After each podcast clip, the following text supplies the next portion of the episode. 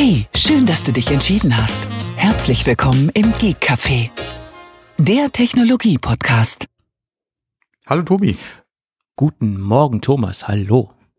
Ja, guten Morgen, genau. Naja, wir haben. Sag ich mir guten Tag. 90 Minuten äh, Vorgespräch. Länger als die Sendung wahrscheinlich. oh, oh, oh, äh, das könnte sein, das könnte sein. Das äh, möchte ich jetzt nicht ähm, in ja. Frage stellen. Das ist das ganze Pulver schon vor der Aufnahme verschossen, ne? Ja, aber vieles davon war auch wirklich nicht unbedingt sendungsfähig. Wie so oft. Äh, ich, ja, wie so oft, genau. Aber ich glaube, es, wir, wir, es würde einige ja. Leute interessieren, ja. Der eine oder andere fragt sich wahrscheinlich, über was reden die immer, ja. Äh, oh, heute haben wir aber wirklich große Themensprünge gemacht. Oh. Ja, nee, vor allem, was willst du jetzt noch über Elon Musk oder so? Oh, Twitter. Das passt ja nicht in die Sendung. Ich, ich habe ja so, sowieso eine sehr eigen eigene Meinung, ja. Der, Meinung. Ist, ist, wir haben es ja schon öfter gesagt im Podcast. Es ist eine sehr spaltende Persönlichkeit, ja. Ja. Aber, aber ich freue ich freue mich auch, ja? dass äh, zum Beispiel andere per Persönlichkeiten wie Sascha Pallenberg äh, die Meinung oh, teilen, ja. die ich habe. Der mag ja den Elon Musk ja, okay. genauso wenig. Ne? Also ich, ich sehe ihn ja auch kritisch. Ja. Also Herrn Musk und auch teilweise halt die Unternehmungen und wie er sie auch führt und ja. betreibt. Ähm, auch mit allem, was, wie gesagt, so man gerade zwischen den Zeilen in vielen Berichten dann äh, auch lesen kann.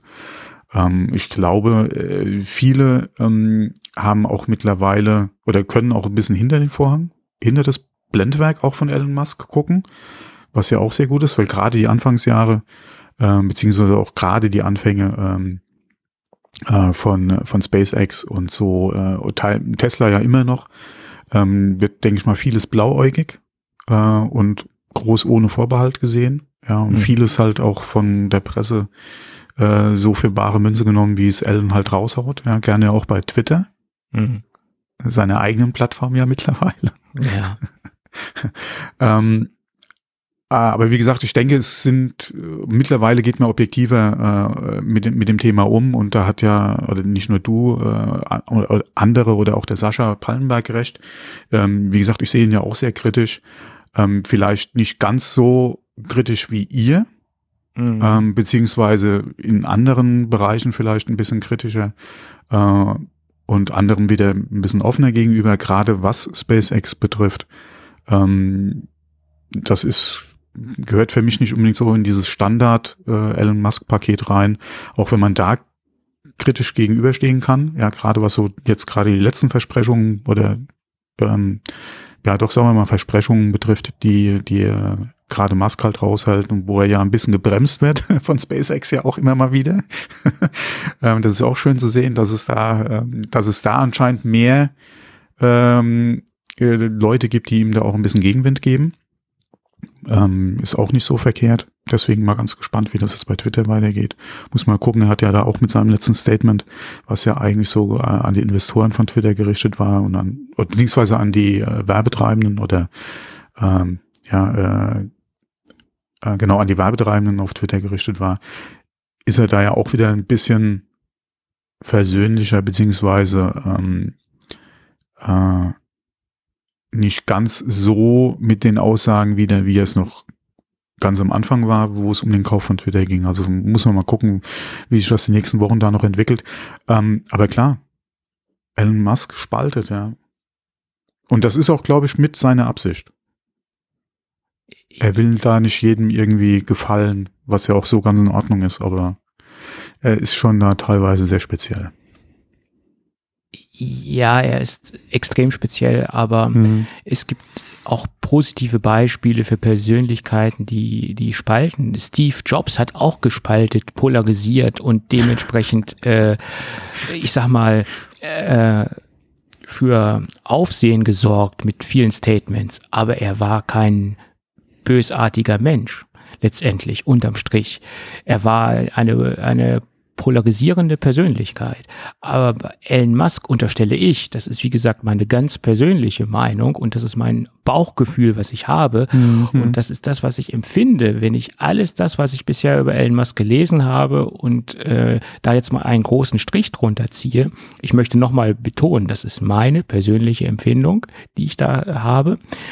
Ich halte Elon Musk für eine zutiefst bösartige Person. So, Punkt. Das ist, äh, denke ich, auch sehr viel emotional getrieben. Aber auf der faktischen Seite steht ganz viel oder stehen ganz viele Minuspunkte, die wirklich in dieses, in diesen Bereich der Bösartigkeit hineinspielen. Ne? Es ist jetzt eine sehr steile These, aber äh, diese These stellen, stelle nicht nur ich auf, diese These stellen auch ganz, ganz viele andere Leute auf. Also da bin ich jetzt nicht die einzige Person, die Elon Musk für eine bösartige Person halten. So. Da kann man natürlich diskutieren, was ist bösartig oder was ist nicht bösartig oder wann wird's böse, wann wird's nicht böse. Äh, da diese moralische Schere kann man ganz weit aufmachen und, und, kann, und kann ganz viel Spielraum in diese Schere hineinpacken. Äh, was definiert man schon als bösartig? Also äh, gut, das, das muss jeder auch für sich selbst irgendwie definieren, was bösartig ist und was nicht bösartig ist. Ähm, da ist natürlich die, das moralische Level äh, äh, variabel bei jedem, äh, bei jedem Menschen anders, ganz klar. Ja. Aber okay. Äh, selbst diese Aussage, dass ich ihn für bösartig halte, ist jetzt ja auch schon wieder polarisierend. Kann man so, oh, da kann man jetzt ganz viele Fässer aufmachen und man könnte jetzt. Ja, aber da siehst du auch dran, ja. wie, wie spaltend ähm, äh, wie spaltend, äh, wie er halt auch wahrgenommen wird. Oder ja. wie unterschiedlich ja. auch, ja. Äh, oder wie halt er auch in Bezug auf Sympathie einfach bei diversen Leuten oder Gruppen halt auch ankommt. Und ähm, wie gesagt, da spaltet Elon Musk einfach. Also ich will ihm da keine absichtliche Bösartigkeit unterstellen. Das sehe, wie gesagt, ich sehe das ein bisschen anders.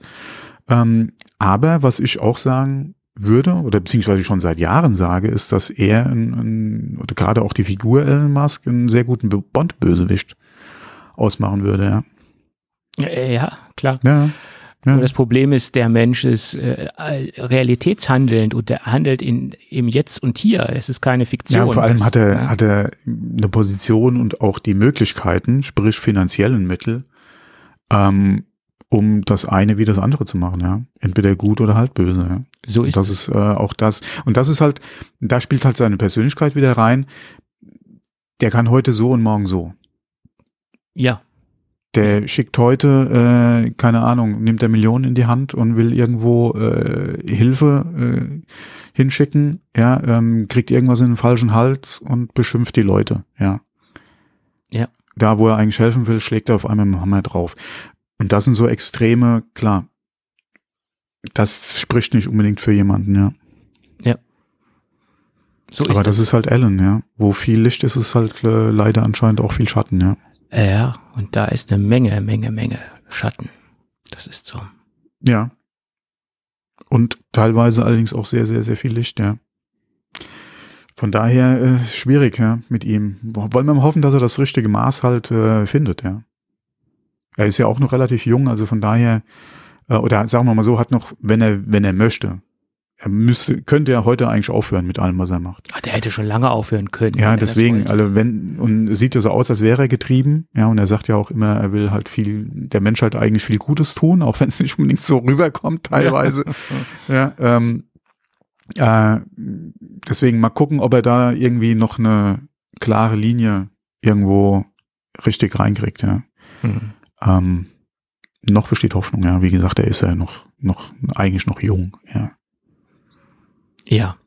Er hat ja noch viel, viele Jahre vor sich, wenn er will. Also von daher, also schaffend vor sich, ja, ja. wo er noch was machen, bewirken und, und erreichen kann, ja. Hm. Von daher mal abwarten. Äh, momentan macht er nicht den Eindruck, als wollte er sich irgendwann zur Ruhe setzen. Das ist wohl wahr. Ja. Äh, obwohl Aber ich, auch da obwohl ich der Meinung bin, das würde der Gesellschaft global äh, in vielen Bereichen äh, gut tun, wenn er sich zur Ruhe setzen würde. ja, wenn man sich jetzt gerade mal so, so den einen oder anderen Kommentar auch von der SPD in Bezug auf seinen Twitter-Kauf äh, anguckt, ähm, wo ja die Rede von Enteignung ist, ja, wobei ich mich frage, wie das funktionieren sollte. Ja, mhm.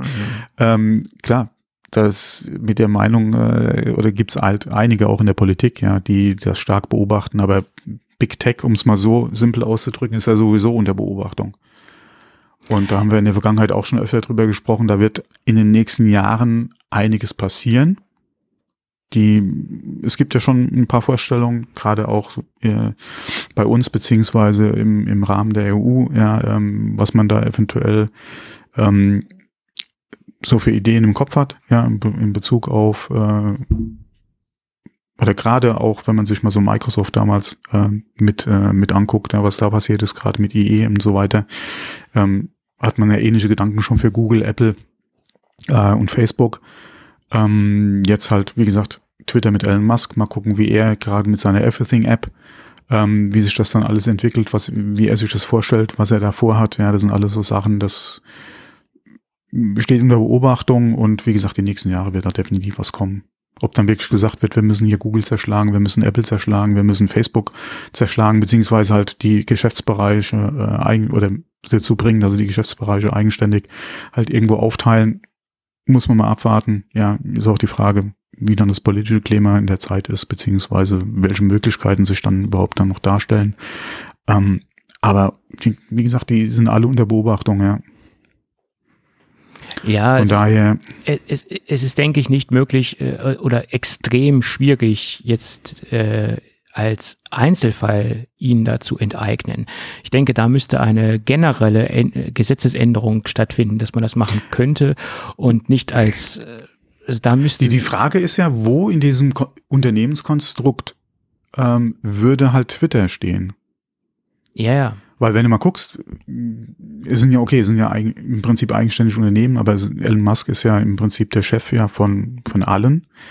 Ähm, je nachdem, wie das halt aufgebaut ist, ja, äh, eventuell sich Verknüpfungen äh, entwickeln, muss man, wie gesagt, muss man halt mal abwarten. Mhm. Wobei die, ich glaube, Tesla, SpaceX, ach, wie heißt diese Solarzellenfirma da nochmal? Und die, dann die Boring Company gibt's ja auch noch. Und wie heißt die andere, die jetzt gerade neu? Ja, ist ja, der kommt, der kommt ja mit Ideen eigentlich im Prinzip jedes Jahr irgendwo raus. Ja, ja. Ähm, man muss halt mal gucken, wie, wie sich auch dieses Firmenkonstrukt halt die nächsten Jahre entwickelt, weil da wäre eventuell auch noch Potenzial da, um zu sagen, okay, da müssen wir auch was machen. Und gerade SpaceX muss man da auf jeden Fall im Auge behalten, weil die sich da auch im Prinzip sehr gut entwickeln und je nachdem, wann jetzt wirklich die nächste große Entwicklung bei denen äh, da fertig beziehungsweise einsatzbereit ist, könnte das auch noch ein bisschen Unmut bei dem einen oder anderen auslösen, sprich Boeing, äh, ich habe jetzt vergessen, wie der andere heißt, der da in dem Bereich auch noch tätig ist. Gerade mit den, also da gab es ja eh schon Ärger mit den Verträgen, den, äh, den ähm, die SpaceX mit äh, der Regierung beziehungsweise mit der NASA hatte. Da hatte sich ja, äh, ach, Ganthrop heißen, glaube ich, die anderen, ne? Ähm, da gab es ja auch hier Differenzen und Klagen. Ähm, da muss man auch mal gucken. Ja. Also es ist nicht so, dass da gerade auch vom Wettbewerb kein Gegenwind da wäre. Also von daher, hm. äh, naja, mal gucken. Ja. Von den, von den Ideen mit Marsbesiedlung etc., da wollen wir jetzt gar nicht anfangen. Alter, da bin ich auch am Lächeln, ja, also von daher. Naja, gut, ich meine, äh, dass er die Vision hat, äh, den Mars zu besiedeln, das kann man ihn jetzt nicht negativ auslegen. Diese Visionen sind ja okay. Äh, Finde ich ja auch gut so. Man muss ja auch Ziele haben. Bei, bei Elon Mhm. Musk sind die Ziele halt ein bisschen höher als bei, bei einem Otto-Normalverbraucher, ist okay. Ähm, bloß das Drumherum, wie er sich benimmt, das kritisiere ich Mhm. halt. Und äh, da haben wir ja auch schon oft drüber gesprochen. Das Und, ist nicht unbedingt förderlich, ja, für Äh, die so ist einzelnen. Vorhaben, ja. Mhm. Also grundsätzlich, dass er da ein Visionär ist und dass er visionär äh, handelt, das ist okay, aber visionär handeln und moralisch be be befreit Mhm. handeln, das sind ja Mhm. zwei Paar ganz äh, zwei Paar Schuhe und er handelt in vielen Dingen vollkommen moralisch befreit und das kritisiere ich halt äh, an der Person Elon Musk, Mhm. ja, nicht nicht mehr auch nicht weniger. Gut. So, Gut. Ähm, dafür, dass wir vor der Sendung eigentlich gesagt hatten, wir wollen da eigentlich gar nicht drauf eingehen. Es ist halt sehr schwierig halt nicht über Ja. über Ja. das Thema zu sprechen. Ja, gerade auch wegen Twitter, weil Twitter ist ja auch äh, nach wie vor noch ja, eigen, ja, was heißt noch die Plattform, aber es ist ja eine unserer, auch deine ersten Plattformen. Wir sind ja auch schon relativ lange dabei, auch wenn ich da nicht mehr so aktiv bin. Ja. Ähm, ich hatte heute Morgen gerade überlegt, mal kurz zu twittern und habe es dann doch wieder gelassen. Mhm. Ja, also ich bin jetzt äh, da ja, wie gesagt, auch nicht mehr aktiv, ja, im Prinzip auf Twitter ab und zu noch was, aber das war's dann auch. Ähm, ist es ja trotzdem eine Plattform, die einem schon irgendwo nahe ist, ja, weil man halt die Plattform auch schon so lange kennt und das ja alle, äh, und ja auch die Änderungen und die Entwicklung da begleitet hat und ähm, man ein bisschen Bauchschmerzen hat generell, was die Entwicklung von Twitter betroffen hat. Und mhm. jetzt mit dem Kauf durch Musk und mit dem, was er halt vor Monaten so getönt hat, ähm, sind da natürlich große Fragezeichen. Wie geht's weiter mit Twitter? Ähm, wie gesagt, die letzten Aussagen von ihm beschwichtigen ein bisschen, beziehungsweise lassen Hoffnung, ja. dass es äh, vielleicht doch noch was wird. Aber das hat ja bei ihm nicht, nicht viel zu sagen. Äh, ja, was ja, er heute deswegen. Sagt, das hat morgen mhm. schon wieder gar keine Bedeutung. Also, In dem Fall ist es ja so. Ja. Wie gesagt, zuerst sagt er noch, äh, hier Twitter, Meinungsfreiheit und bei mir, beziehungsweise bei Twitter sollte jeder und äh, Trump wieder zurück. Ja, ja. und jetzt rudert er wieder ein bisschen zurück. Es soll ja auch einen Rat geben, der sich dann halt mit äh, zu sperrenden oder löschenden Konten und Beiträgen befasst. Ja, also quasi wieder das Thema Moderation, ja, was ja eigentlich oder wo man ja davon ausgegangen ist, dass das unter ihm komplett wegfällt, ist jetzt wieder ein Thema. Ähm, jeder bei Twitter soll sich ja äh, willkommen fühlen und äh, sich ausdrücken können, beziehungsweise bestimmen können, welche Inhalte er auch sieht auf Twitter, was ja auch wieder auf eventuelle äh, mehr Tools zum Filtern äh, beziehungsweise zum selektiven Darstellen von Inhalten betrifft oder wahrscheinlich bedeutet, dass Tools kommen sollen, wenn es nach ihm geht. Äh, nicht nur dann einfach blocken und du siehst dann diesen, denjenigen nicht mehr, sondern dass man wirklich von vornherein sagen kann, mich interessiert, keine Ahnung, Sport, ja, Gaming-Inhalte oder was auch immer. Hallo Krümel, ja, ich höre dich. Oh, sorry, meine Katze oder eine unserer Katzen ist hier gerade am am Meckern. Ja. Komm, geh, tschüss.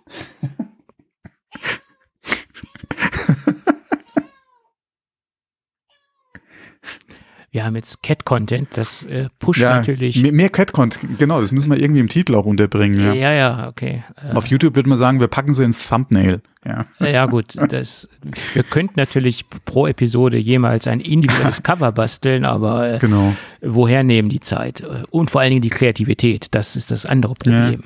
Ja. Mhm. ähm, genau, wo waren wir jetzt gerade vor der Katze? Die Katze hat mich durcheinander gebracht. Ja, mich ähm, auch. Ähm, Ach so, Filter, ja, ja, genau. Dass es äh, da ja. halt Möglichkeiten gibt, von vornherein zu sagen, welche Inhalte du hauptsächlich oder bewusst sehen willst. Und der Rest würde halt nach unten, beziehungsweise gar nicht erst angezeigt. Inwieweit das natürlich dann auch wieder dem Sinn oder der ursprünglichen Idee von Twitter entgegenkommt, ja, ganz anderes Fragezeichen. Aber Plattformen entwickeln sich ja generell weiter, ja, äh, nicht unbedingt zum Positiven.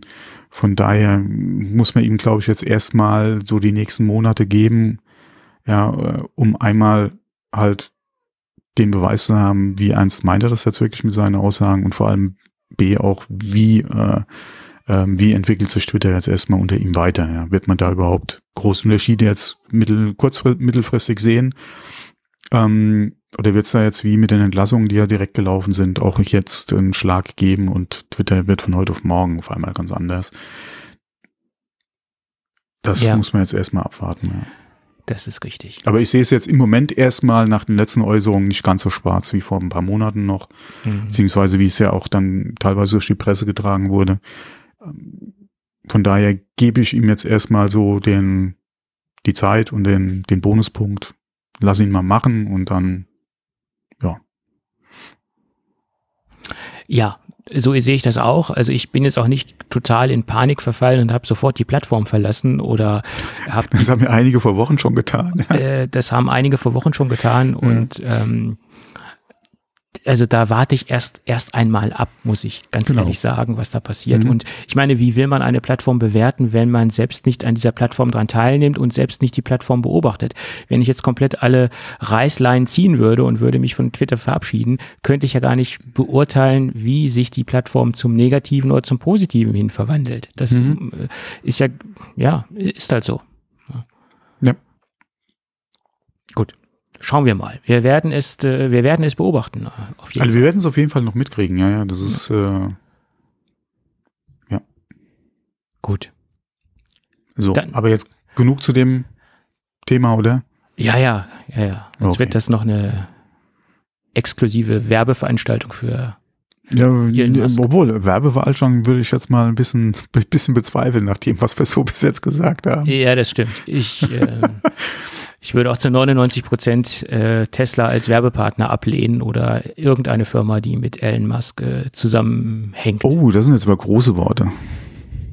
Ja, ist so. Irgendwo habe ich doch moralische Ansätze, die ich hier verfolge. Hm. Ja. Okay, nee, ich wollte eben noch sagen, weil die Sache ist Werbeveranstaltung.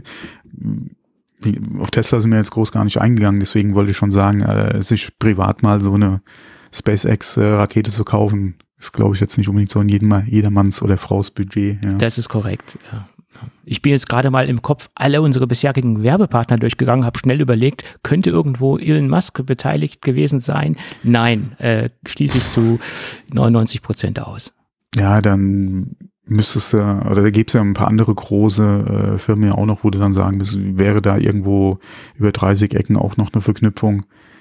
Ähm, oder wenn du so willst, müsste auffangen, hat da irgendeine noch was mit Je zu tun oder so, ja. Ja. Gut, aber jetzt wirklich, lass uns doch mal über einen, einen Geburtstag sprechen. Zehn Jahre lang gibt es jetzt das Microsoft Surface Tablet oder ja. die, die Surface-Reihe an sich. Ne? Also nicht nur die Tablets, generell die, die Reihe an sich. Angefangen hat es ja mit dem Surface Tablet RT, das mehr oder weniger ja auch äh, gefloppt ist in der. Ja, ich habe trotzdem noch eins. Du, herzlichen Glückwunsch. Du hast, glaube ich, auch noch ein Zoom oder Zoom, wie heißt das Ding? Zoom, äh, Zoom genau. Zoom Allerdings den, den kleinen, nicht den großen äh, ja. iPod, äh, sondern den, äh, den, den kleinen. Und äh, war nach wie vor finde ich, dass es mit einer der besten Hardware, äh, die, die Microsoft jeweils auf den Markt gebracht hat. Äh, Gerade im Zusammenspiel damals mit dem Musikabo von, von, äh, von Microsoft war das eine, eine tolle Kombi. ich war ja schon immer ein Freund von, von, der, von dem System. Ja. Ähm, und ähm, wie gesagt, war von dem Zoom äh, und auch, wie gesagt, von damals von dem Abo-Dienst äh, sehr begeistert, ja. Ich hab den auch noch irgendwo liegen, allerdings wüsste ich jetzt auf Anhieb nicht wo. Und ich glaube, ich habe auch das Netzteil beim Umzug verloren. Also da müsste ich sowieso mal gucken, wie ich das wieder aufgeladen kriegen würde. Ähm, aber das finde ich, wie gesagt, nach wie vor eins mit der Hardware-Höhepunkte von Microsoft, ja. Also Microsoft hat sehr viele Hardware-Höhepunkte gehabt, muss man ganz ehrlicherweise sagen. Ähm, und auch die ganze Surface-Reihe in den letzten zehn Jahren, das, äh, die hat sich äh, mehr oder weniger äh, gut äh, entwickelt. Äh, sie hatten natürlich Höhepunkte und sie hatten natürlich auch äh, ja. Tiefpunkte, ganz klar. Aber mhm. qualitativ, verarbeitungstechnisch sind diese Produkte auf einem sehr, sehr, sehr hohem Niveau unterwegs äh, und da haben sie echt äh, äh über die zehn Jahre äh, unterm Strich eine sehr gute Performance äh, an den Tag gelegt. Äh, ja, vor allem haben sie auch mit dem Surface mal so ein paar von den Ideen und Ansätzen, die sie halt für die Hardware-Plattform beziehungsweise auch für, für Windows haben, dann auch mal direkt äh, selbst umgesetzt. Ähm, auch mit ein paar schönen Lösungen, die halt nicht immer so optimal jetzt waren, ja, oder so vom Markt angenommen wurden. Ähm, aber äh, trotzdem schöne Sachen. Genauso RT, damals die Plattform. Es hat ein, es hat ein bisschen die Power gefehlt. Mhm. Aber mein Gott, ARM-Chips waren halt damals einfach noch nicht so weit. Ja, da mhm. war auch für Apple das Thema oder das noch kein Thema. Äh, beziehungsweise hinter verschlossenen Türen irgendwo, ja, ja dass ja. man da eine Alternative zu Intel finden musste. Ähm, die Platzierung und vor allem auch, wie gesagt, dann die, die Windows Desktop Lösung auf RT und das halt nicht, wie gesagt, dann die Problematik mit der Kompatibilität, das war halt einfach schwierig für Microsoft, plus die Platzierung, ja, das Marketing war jetzt auch nicht gerade äh, so der Treffer gewesen. Ja, klar, dass das dann so nichts wird, beziehungsweise nicht viel Chancen hat am Markt. Okay, ja. Da waren ja. sie halt auch wieder ein bisschen, bisschen zu früh, ja, beziehungsweise äh, der, der Ansatz war einfach noch nicht so ausgereift, ja. Hm. Ja, aber es hat sich ja alles äh, zu einem besseren gewandelt sozusagen und die Produktreihe hat sich ja durchaus etabliert am Markt, äh, wenn auch die ganzen Produkte vom Markt, von den Marktanteilen her immer noch ähm, unter ferner Liefen sind, ganz klar. Aber sie haben sich etabliert und sie, sie behaupten sich immer noch ganz gut am Markt. Muss man, muss man anerkennen, das Ganze. Ja, ich denke mal, Microsoft ist mit der ganzen Geschichte so lange zufrieden, wie sie kein riesen Minusgeschäft draus machen. Ja. Ähm, ich denke mal, selbst wenn die 0 auf 0 aufgehen würden mit ihrer äh, Surface-Hardware, äh, würden sie das auf jeden Fall weitermachen. Ja. Ähm, weil, wie gesagt, leider hat ja Google mit dem Pixel da ein bisschen die Stecker gezogen mit ihrer kompletten Hardware, beziehungsweise macht im Prinzip ja nur äh, aktuell die, die Pixel Phones und die Watch, ja, äh, die hat sich ja sonst äh, gerade aus dem Tablet äh, äh, Markt da. Ähm, ja, für nächstes Jahr haben sie ein Tablet angekündigt. Ne? Deswegen mal gucken, ob sie dann diesmal auch dabei bleiben. Ja. ja. Ähm, ich hoffe es. Mhm. Ähm, gerade weil sie da auch wieder so ein bisschen als Treiber äh, oder als Motor äh, für, für Android-Tablets dienen können, weil wenn schon der Plattformentwickler äh, dann Hardware entsprechend bringt, ziehen vielleicht ein paar andere nach oder kriegen auch neue Impulse und mal ein paar Ideen, ja. Mhm. Ähm, hoffentlich, wie gesagt, sind dann auch entsprechend äh, leistungsstarke Chips verfügbar, ähm, dass der Markt da ein bisschen Schwung aufnimmt, weil ansonsten, mein Gott, der Tablet-Markt ist iPad, ja. Ja, aber da kommen wir später noch zu, aber böse Zungen behaupten ja, Apple schraubt gerade an, am Untergang des iPads. also, ähm, ne, ist, ja, unter ja. anderem, weil einfach der, der Druck fehlt aus oder der Wettbewerb fehlt. Äh, ähm, ja. Aber da können wir auch gerne später noch mal ein bisschen ausführlicher drauf eingehen, wenn du ja. willst. Ja. Ähm, und ich bin nach wie, Fan, nach wie vor ein großer Fan ja, äh, der Service-Familie. Hatte ja. ja zwischendrin auch immer mal überlegt, gerade was Service Book äh, etc. betrifft, vielleicht mal da mich umzugucken. Ähm, ja, aber es ist, kam halt nie dazu, ja, weil äh, erstens mal die Geräte, die mich interessiert hätten, sind halt auch schon wieder Apple-Niveau, was die Preisgestaltung betrifft. Ja. Beziehungsweise nicht allzu weit weg davon, ja, bei entsprechender Ausstattung. Ähm, und warum sollte ich dann zum Microsoft-Produkt greifen, wenn ich dafür ein Apple kaufen kann? Also meine Einstellung zu dem Thema. Ja, ja, ja klar. Also ich sag mal, wenn ich im Windows-Universum unterwegs wäre, dann wären Surface-Produkte mhm. auch wirklich auf ja. der Liste ganz weit oben. Also vom Qualitätsanspruch, der, der, den ich an eine, an eine Hardware-Produkt habe, sind diese Produkte wirklich äh, in meiner Top-10-Liste nicht nur in der Top 10, sondern in der Top 5 äh, wirklich ganz weit oben, muss ich fair, fairweise dazu sagen. Und äh, das, was ich, wie gesagt, ich hätte auch schon mal ein paar Mal so ein so Geräte in der Hand, also auch gerade diese, diese Book-Geschichte, Surface Books, das mhm. ist wirklich gut, gut verarbeitete Hardware, ganz, ganz, ganz klar. Naja, gut. Also zehn Jahre Happy Birthday Surface mhm. auf die nächsten zehn Jahre. Ja, mein Gott, so gut wie Microsoft aufgestellt ist, denke ich, äh, könnte das durchaus was werden, ja. Ja, klar. Das ist ja keine Firma, die irgendwo am Hungertuch nagt, ja. Noch nicht, noch nicht. Nein. Obwohl, wir wissen ja alle, das kann ganz, ganz schnell gehen. das kann ganz, ganz schnell gehen, ja, ja. Und ähm, ja. Aber alleine äh, muss, solange Windows und, und MS Office noch so gut läuft, ähm, sehe ich da für Microsoft nur noch eine, sehr lange ähm, Zukunft voraus, ja. Ja, das sind noch Cash Cows, die sie da mhm. am Start haben. Das ist ganz, ganz klar. Gut. Okay, dann lass uns nochmal über ein Produkt sprechen, was letzte Woche noch so ein bisschen in der Gerüchteküche unterwegs war. Ich habe zwar letzte Woche das Thema ganz kurz angesprochen, aber ich wusste auch nicht konkret, wie das Produkt letztendlich aussehen wird. Äh, preislich gesehen aussehen wird und ob es das auch wirklich geben wird. Und nun hat die Firma Logitech bestätigt äh, und Sie haben auch das Produkt schon benannt und auch die technischen Eckdaten benannt. Ähm, das handelt sich nämlich um den, ja, wie heißt es denn? Crayon, Cryon, ich würde sagen Crayon 2. Mhm. Das ist im Endeffekt die Pencil-Alternative von Logitech. Die erste Version ist letztendlich ähm, adressiert an diejenigen, die ein Pencil 1 benutzen oder als Pencil 1 Konkurrenzprodukt auf den Markt gekommen, äh, läuft an all, alle diejenigen, die quasi mit einem Lightning-kompatiblen iPad unterwegs sind. Und jetzt haben sie quasi das zweite Modell vorgestellt. Der kann dann USB-C, hat also als Ladeeinheit ein USB-C-Port und kann dementsprechend nicht nur mit dem neuen iPad 10 betrieben werden, sondern man höre und staune, er ist auch kompatibel mit dem iPad Pro. Allerdings eingeschränkt. Das heißt, kompatibel ist der hundertprozentig, das ist nicht das Problem, aber ladetechnisch ist er eingeschränkt. Das heißt, ich kann ihn nicht induktiv laden wie den Original Apple Pencil 2, sondern ich kann ihn dann nur über USB-C aufladen, entweder direkt am Gerät oder an einem USB-C-Netzteil, whatever. Also da gibt es ja verschiedene Möglichkeiten, das Ding aufzuladen. Äh, allerdings ist es preislich gesehen extrem interessant, weil das Ding kostet nur 80 äh, Euro und im Vergleich zu den Original-Apple-Produkten ist das äh, schon mal eine extreme Preisreduzierung.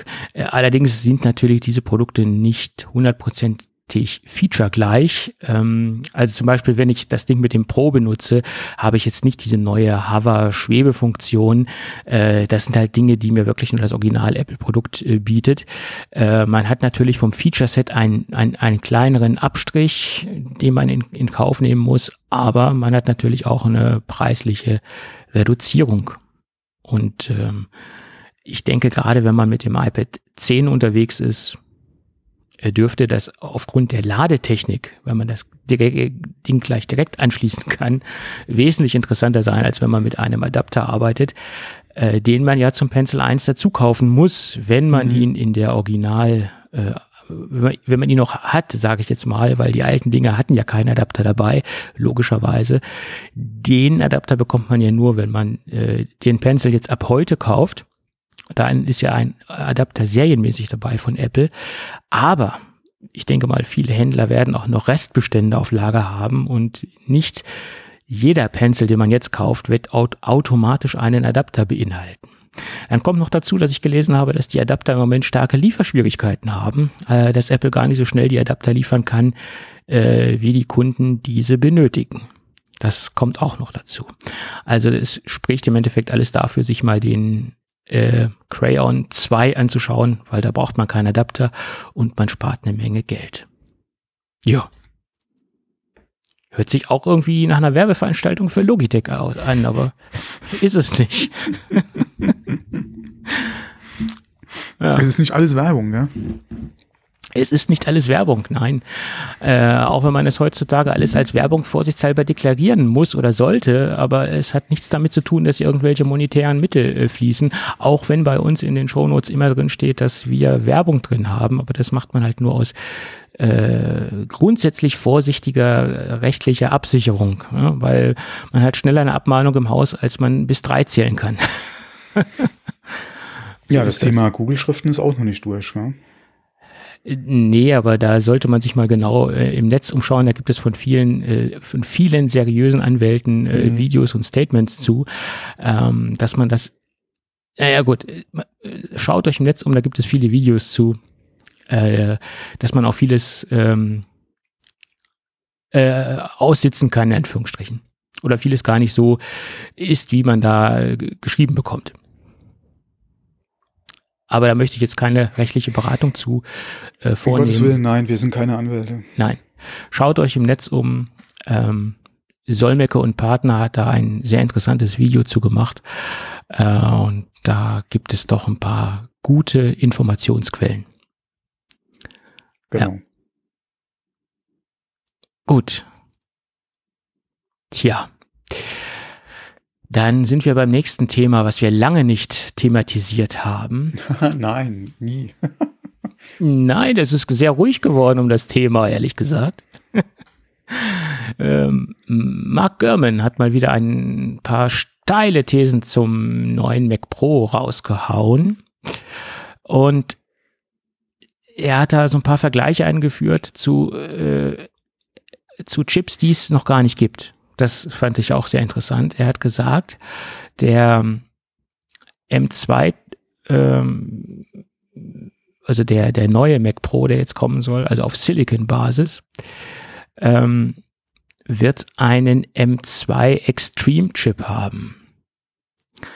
Ähm, und der M2 Extreme Chip soll viermal so schnell sein wie der M2 Max.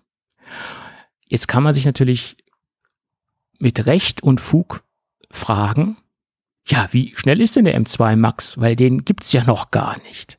Also er hat da äh, grundsätzliche Thesen rausgehauen zu der, zu der, zu der Matrix von den ganzen Chips, wie sie quasi aussehen sollen oder wie dann die, der Verlauf der Chips sein soll oder die, der, die Steigerung der Chips aussehen soll.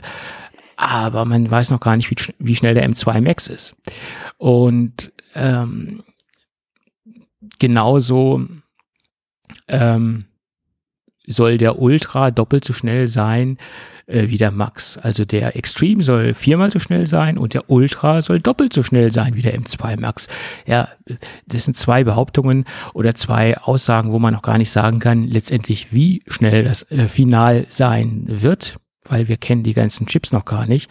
Äh, zumindest soll der Extreme quasi die, die Speerspitze vom, M, äh, vom Mac Pro sein und das soll quasi das Größte sein, was man dann äh, wohl zum Start des Gerätes konfigurieren kann.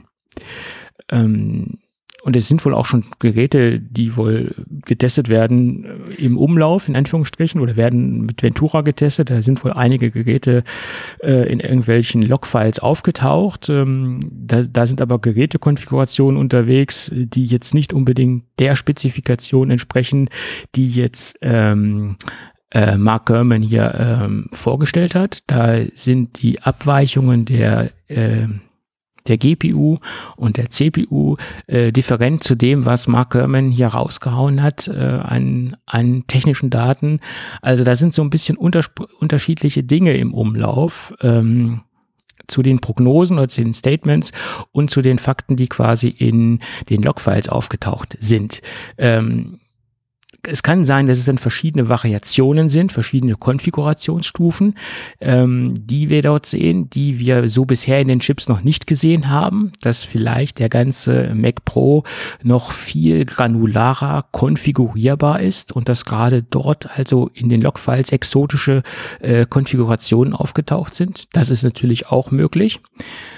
Ähm, und meine Prognose ist halt, oder mein, mein, mein Fazit daraus ist halt, dass die Dinge halt so fein zu konfigurieren sind und dass diese ganze feine und feinstufige Konfiguration äh, Apples Definition von äh, modular ist, dass wir auch beim Mac Pro äh, modular gesehen äh, im klassischen Sinne gar nicht so viel sehen werden, wie wir uns das vorstellen.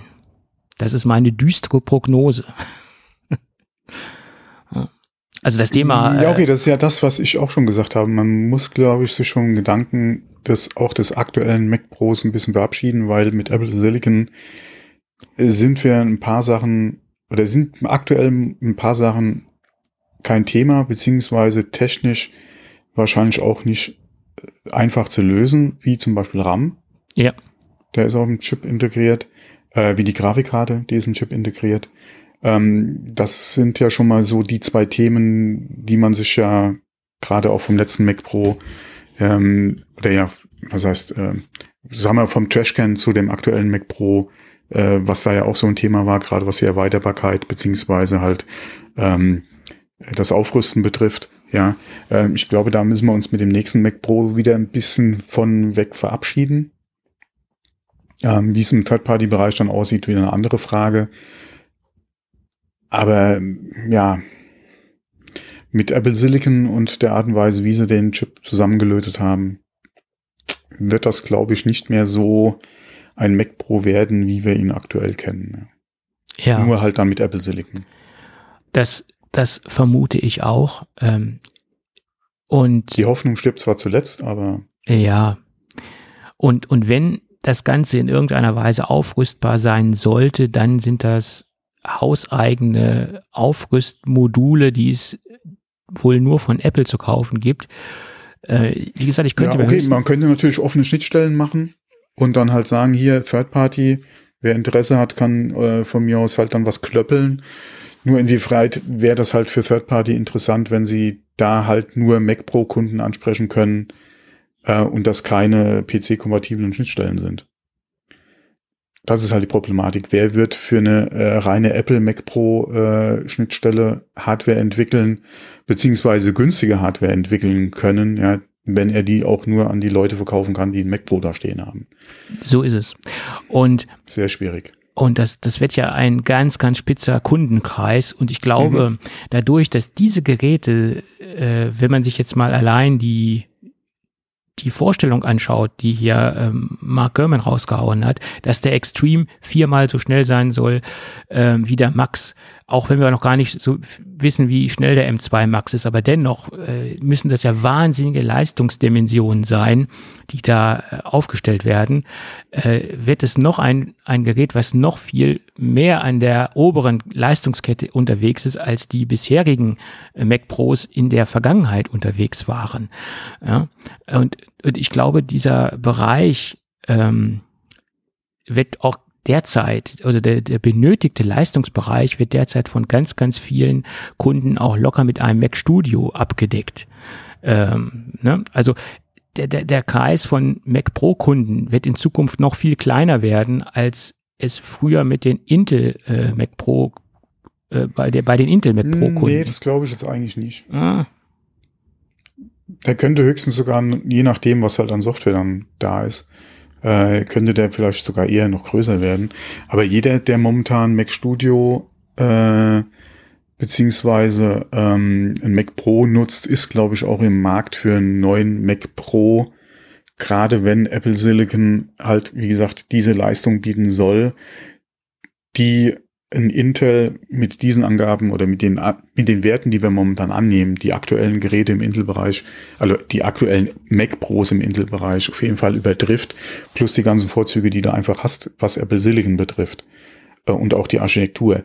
Ich denke, das, was den potenziellen Kunden ein bisschen so Bauchschmerzen bereitet, ist das, was German schreibt als maximale Gigabyte RAM-Größe. 256. Genau, ich denke, das macht Bauchschmerzen weil die Leute immer noch sagen, wir würden da gerne mehr RAM draufwerfen, weil mehr RAM hilft mehr. Mhm.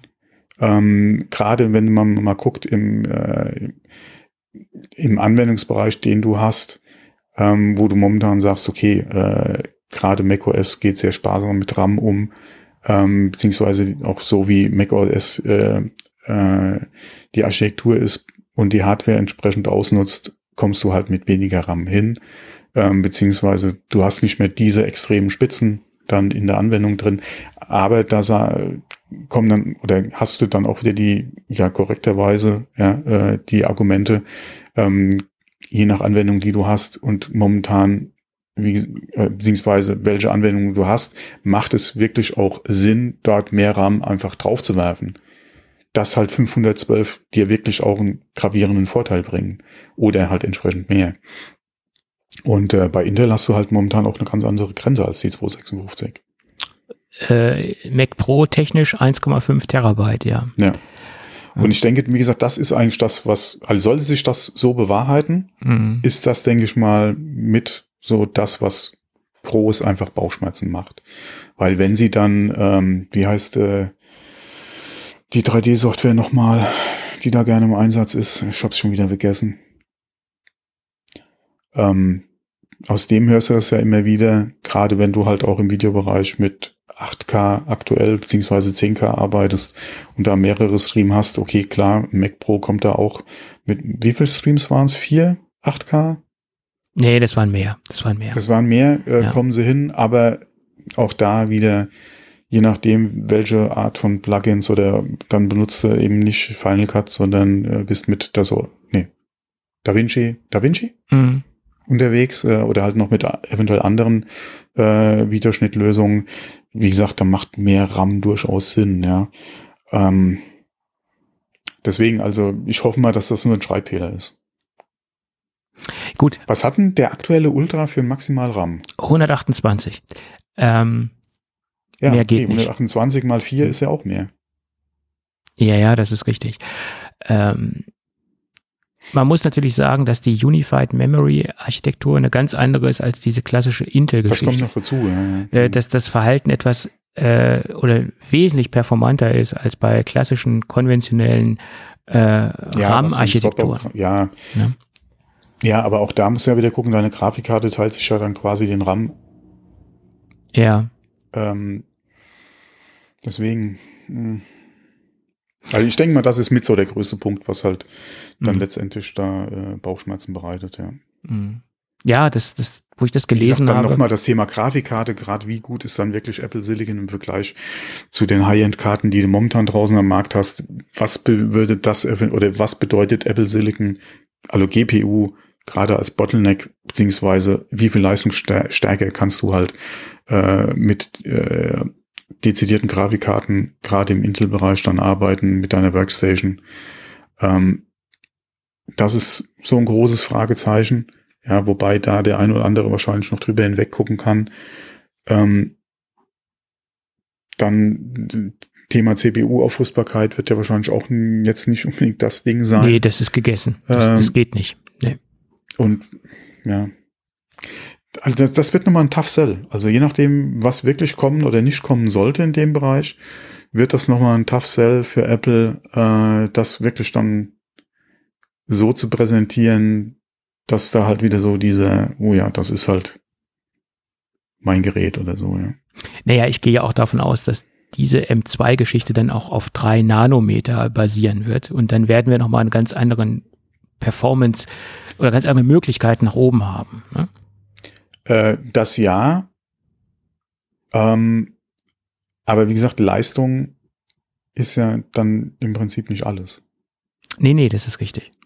Gerade in dem Bereich. Wie gesagt, mir im Mini, mein Gott, so ein Max, äh, da wäre wahrscheinlich wieder das, der Preis das Problem, aber äh, klar, auf der, äh, auf der Hardware-Basis äh, so ein leistungsfähiges Gerät äh, von mir aus gerne. Nur als Mac Pro dann so ein Extreme, da würde ich mir ein bisschen was anderes als halt so einfach Mini-Architektur dann, äh, oder würde ich erwarten. Nicht erhoffen, sondern würde ich erwarten, ja. Du meinst es, äh, grundsätzlich von der, von der Gehäusestruktur her oder vom Aufbau des Systems oder wie Von dem, was ich halt mit dem Gerät dann auch aufrüsttechnisch machen Ja, ja, klar. Ja, gut, man, man hat natürlich als, als Pro-Kunde jetzt wahnsinnig viel Hoffnungen darin, dass die Dinger wieder modular sein werden, weil der aktuelle noch zu bekommene Intel Mac Pro ist ja komplett aufrüstbar. Ähm, und da hat ja Apple wieder ganz viele Hoffnungen geweckt gehabt bei den Kunden, die vom Champagnerkübel gekommen sind, weil das Ding war ja kaum Ja. aufrüstbar. Ja. Mhm. Und, und wenn sie das jetzt wieder alles kaputt machen, äh, mit, äh, müssen sie gute Gründe aufweisen oder auch gute, äh, gute Performance. ja, deswegen. Das äh, meine ich ja mit Tough Sell. Ne? ja, das, das, Mhm. das ist so. Und vor allem erklär das doch mal deinem Third-Party-Bereich, ja, der für den Mac Pro jetzt schöne Lösungen gemacht hat äh, und Angebote hat, ja, und dann sagst du von heute auf morgen geht nichts mehr. Ähm, Dann hast du zwar noch deine Legacy-Kunden, an die du versuchen kannst, das Ka- Zeugs zu verkaufen, mhm. aber Neuentwicklungen machen dann da in dem Bereich ja auch keinen Sinn mehr. Mhm.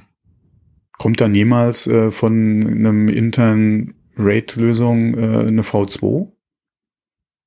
Ja, wird es wahrscheinlich dann nicht mehr geben, nein. Ja. Warum sollte ich da Geld in die Entwicklung stecken, wenn die Hardware bereits oder wenn ich das nur an bestehende Kunden verkaufen kann?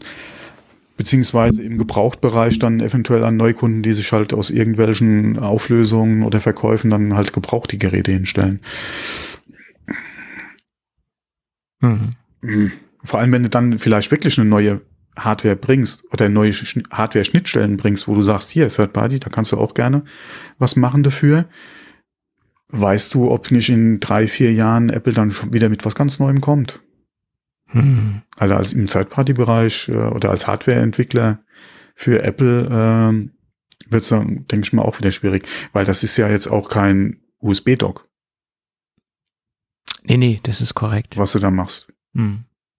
Klar, jeder, der momentan extern irgendwie Festplatten, RAID-Lösungen oder Thunderbolt-Lösungen anbietet, ähm, externe Grafikkartengehäuse etc., klar, das äh, ist jetzt weniger das Thema. Das hast du mit anderen Hardware-Lösungen oder Hardware-Generationen, kannst du diese externen Lösungen ja weitermachen, aber jeder, der für einen Mac Pro intern Sachen gemacht hat, der wird wahrscheinlich mit diesem Generationswechsel auch wieder halt an einem Punkt sein, dass seine Angebote, die er aktuell hat, dann höchstwahrscheinlich so nicht mehr funktionieren. Hm. Ja, ja, klar. Das, das ist richtig. Aber vielleicht, wie gesagt, äh, kommt es ja dann doch ein bisschen anders. Vielleicht hast du auch wieder dasselbe Gehäuse mit äh, genauso deinen, ähm, ja nicht SATA, aber SATA hatten wir in dem ja auch noch, aber mit deinen äh, ähm, mit, mit deinen Erweiterungsmöglichkeiten, wie du es jetzt auch hast, abzüglich zum Beispiel RAM, ja. Ja, oder abzüglich Grafikkarten auf Aufrüstbarkeit. Ja, das auch, klar. Ne? Dass mhm. man halt wirklich nur PCI Express mhm. Slots hat für, ich sag mal, Audiokarten, die im Audiobereich unterwegs sind. Da gibt es ja eine Menge Lösungen, die für, von speziellen Musikern eingesetzt werden oder generell aus der in der mhm. Musikbranche eingesetzt werden. Ähm, ja, oder, oder ja. oder Controller-Karten für, mhm. für NVMe-SSDs, da gibt's ja auch eine Menge derzeit kompatibler ja, Karten. Oder wenn, wenn, wenn jemand, äh, keine Ahnung, ähm, ich weiß jetzt nicht, was für den MacBook aktuell gibt, aber da gibt's ja auch äh, äh, noch äh, Karten mit zusätzlich, äh, keine Ahnung, USB, äh, Thunderbolt ja. oder andere, äh, weil halt die deine gefühlt äh, zwölf Anschlüsse nicht ausreichen, ja, haust du dann eben eine Karte mit nochmal zwölf Anschlüssen rein, ja. Ähm, die ja. Frage ist ja, kannst du das halt mit dem nächsten noch verwenden oder hm. hast du Pech gehabt, ja? Hm. Ja, das ist richtig. Das ist korrekt. Ja, wirklich, die, die Frage ist für alle diejenigen, die sehr verwöhnt sind, aufrüstbar, aufrüstungstechnisch. Für alle diejenigen. Was heißt verwöhnt? Die halt Wert drauf legen und das ja, ja. Halt aus der Historie her. Äh, ja, ja. Oder, also, Historie bei Apple ist halt schwierig, weil du kommst ja vom Trashcan. So ist es, genau. Also, ähm, aber die halt die Zeit davor kennen mhm. und eigentlich das Versprechen ja von Apple hatten mit dem aktuellen Mac Pro, ja. dass man da halt wieder diesen Schritt in Anführungszeichen zurück macht, mhm. was halt Erweiterbarkeit oder Modularität betrifft. Ja. Deswegen, also das jetzt nochmal über einen Haufen eventuell zu werfen mit Apple Silicon, mhm. ich weiß nicht, inwieweit man sich da halt Freunde macht. Mhm. Da brauchst so. du wirklich schon mehr als drei wirklich sehr gute Argumente, ja, um das dann halt äh, entsprechend auch an die Leute zu bringen.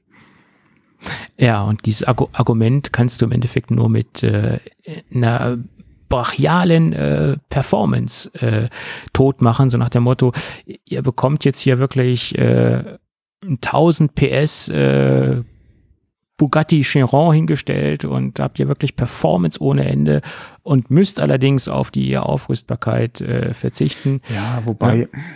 wobei, das wird auch wieder schwierig, weil sag doch mal dann deinem Pro, der dann hier das Geld in die Hand nimmt, sich diesen brachial leistungsstarken Mac kauft, dass er sich in vielleicht drei Jahren nochmal eine komplett neue Hardware kaufen muss, wenn er aufrüsten will. Und gerade auch im, Beta äh, in, ja. in, Bezug auf Nachhaltigkeit ist, ist das nicht unbedingt jetzt so die optimale Lösung, ja. Ja. Alle, alle uns freut's, weil dann gute oder sehr gute Hardware gebraucht auf den Markt kommt, auch wenn halt Preise, Gebrauchtpreise bei Apple sind halt auch so ein Thema. Mhm. Aber es ist auf jeden Fall günstiger. Und je nachdem, wie halt, wenn die Geräte mal abgeschrieben sind, ja, vielleicht hast du auch Glück und machst mal ein Schnäppchen, ja. Mhm. Ähm, wenn so Dinge vielleicht auch mal in der Konkursmasse auf den Markt kommen. Mhm. Ja, hatten wir in den letzten Jahren ja auch immer mal wieder, dass es mhm. irgendwo einen Konkurs gab, ja, und da kamen auf einmal Geräte auf den Markt. Man hatte Glück, hat's mitbekommen, ja, wenn man da die einschlägigen Seiten verfolgt äh, und konnte da vielleicht mal zuschlagen. Ähm, aber boah, man, das ja, also ich meine, wenn man sich Schwierig. grundsätzlich die ganze M2, äh, die ganze Silicon-Architektur von Apple anschaut, im, zum, im, im, im Kontext der Nachhaltigkeit ist das alles nicht nachhaltig, weil die Geräte alle nicht aufrüstbar sind. Und die, ja, wobei in Bezug ja. auf Reparaturfähigkeit oder so, gerade im MacBook-Bereich ist ja jetzt viel passiert. Da ist da geht noch mehr, auch klar, klar, aber es ist auf jeden Fall besser ja. geworden. Ja. Und du hast ja, wie gesagt, ich, ich lass mal gerade die mobilen Geräte lassen wir und, und auch den iMac, ja, aufgrund der Bauweise, lassen wir da mal außen vor, hm. weil das, klar geht da auch einiges andere, aber wie gesagt, wir hatten halt den Trend zu immer dünner, ähm, immer mehr integriert, äh, kompakt, ja, und halt weniger, wie gesagt, der Trend geht jetzt wieder ein bisschen in die andere Richtung, was sich ja hoffentlich jetzt auch so oder weiterentwickelt, ja, und das halt besser wird. Wir werden aufgrund der, wie gesagt, Apple Silicon Architektur nicht mehr zu dem Punkt kommen, wo wir ähm, RAM und CPU einfach austauschen können. Auch bei einem Defekt halt nicht. Ja, mhm. das ist halt ein größerer Aufwand. Ist halt so, wie gesagt, architekturbedingt. Ob wir da nochmal einen Trend in die andere Richtung sehen, denke ich mal, eher ein weniger. Das ist jetzt bei ähm, äh, nicht CPU, wie heißt's? Äh, bei dieser System-on-a-Chip-Lösung halt ist der Zug, denke ich mal, abgefahren. Ja, klar.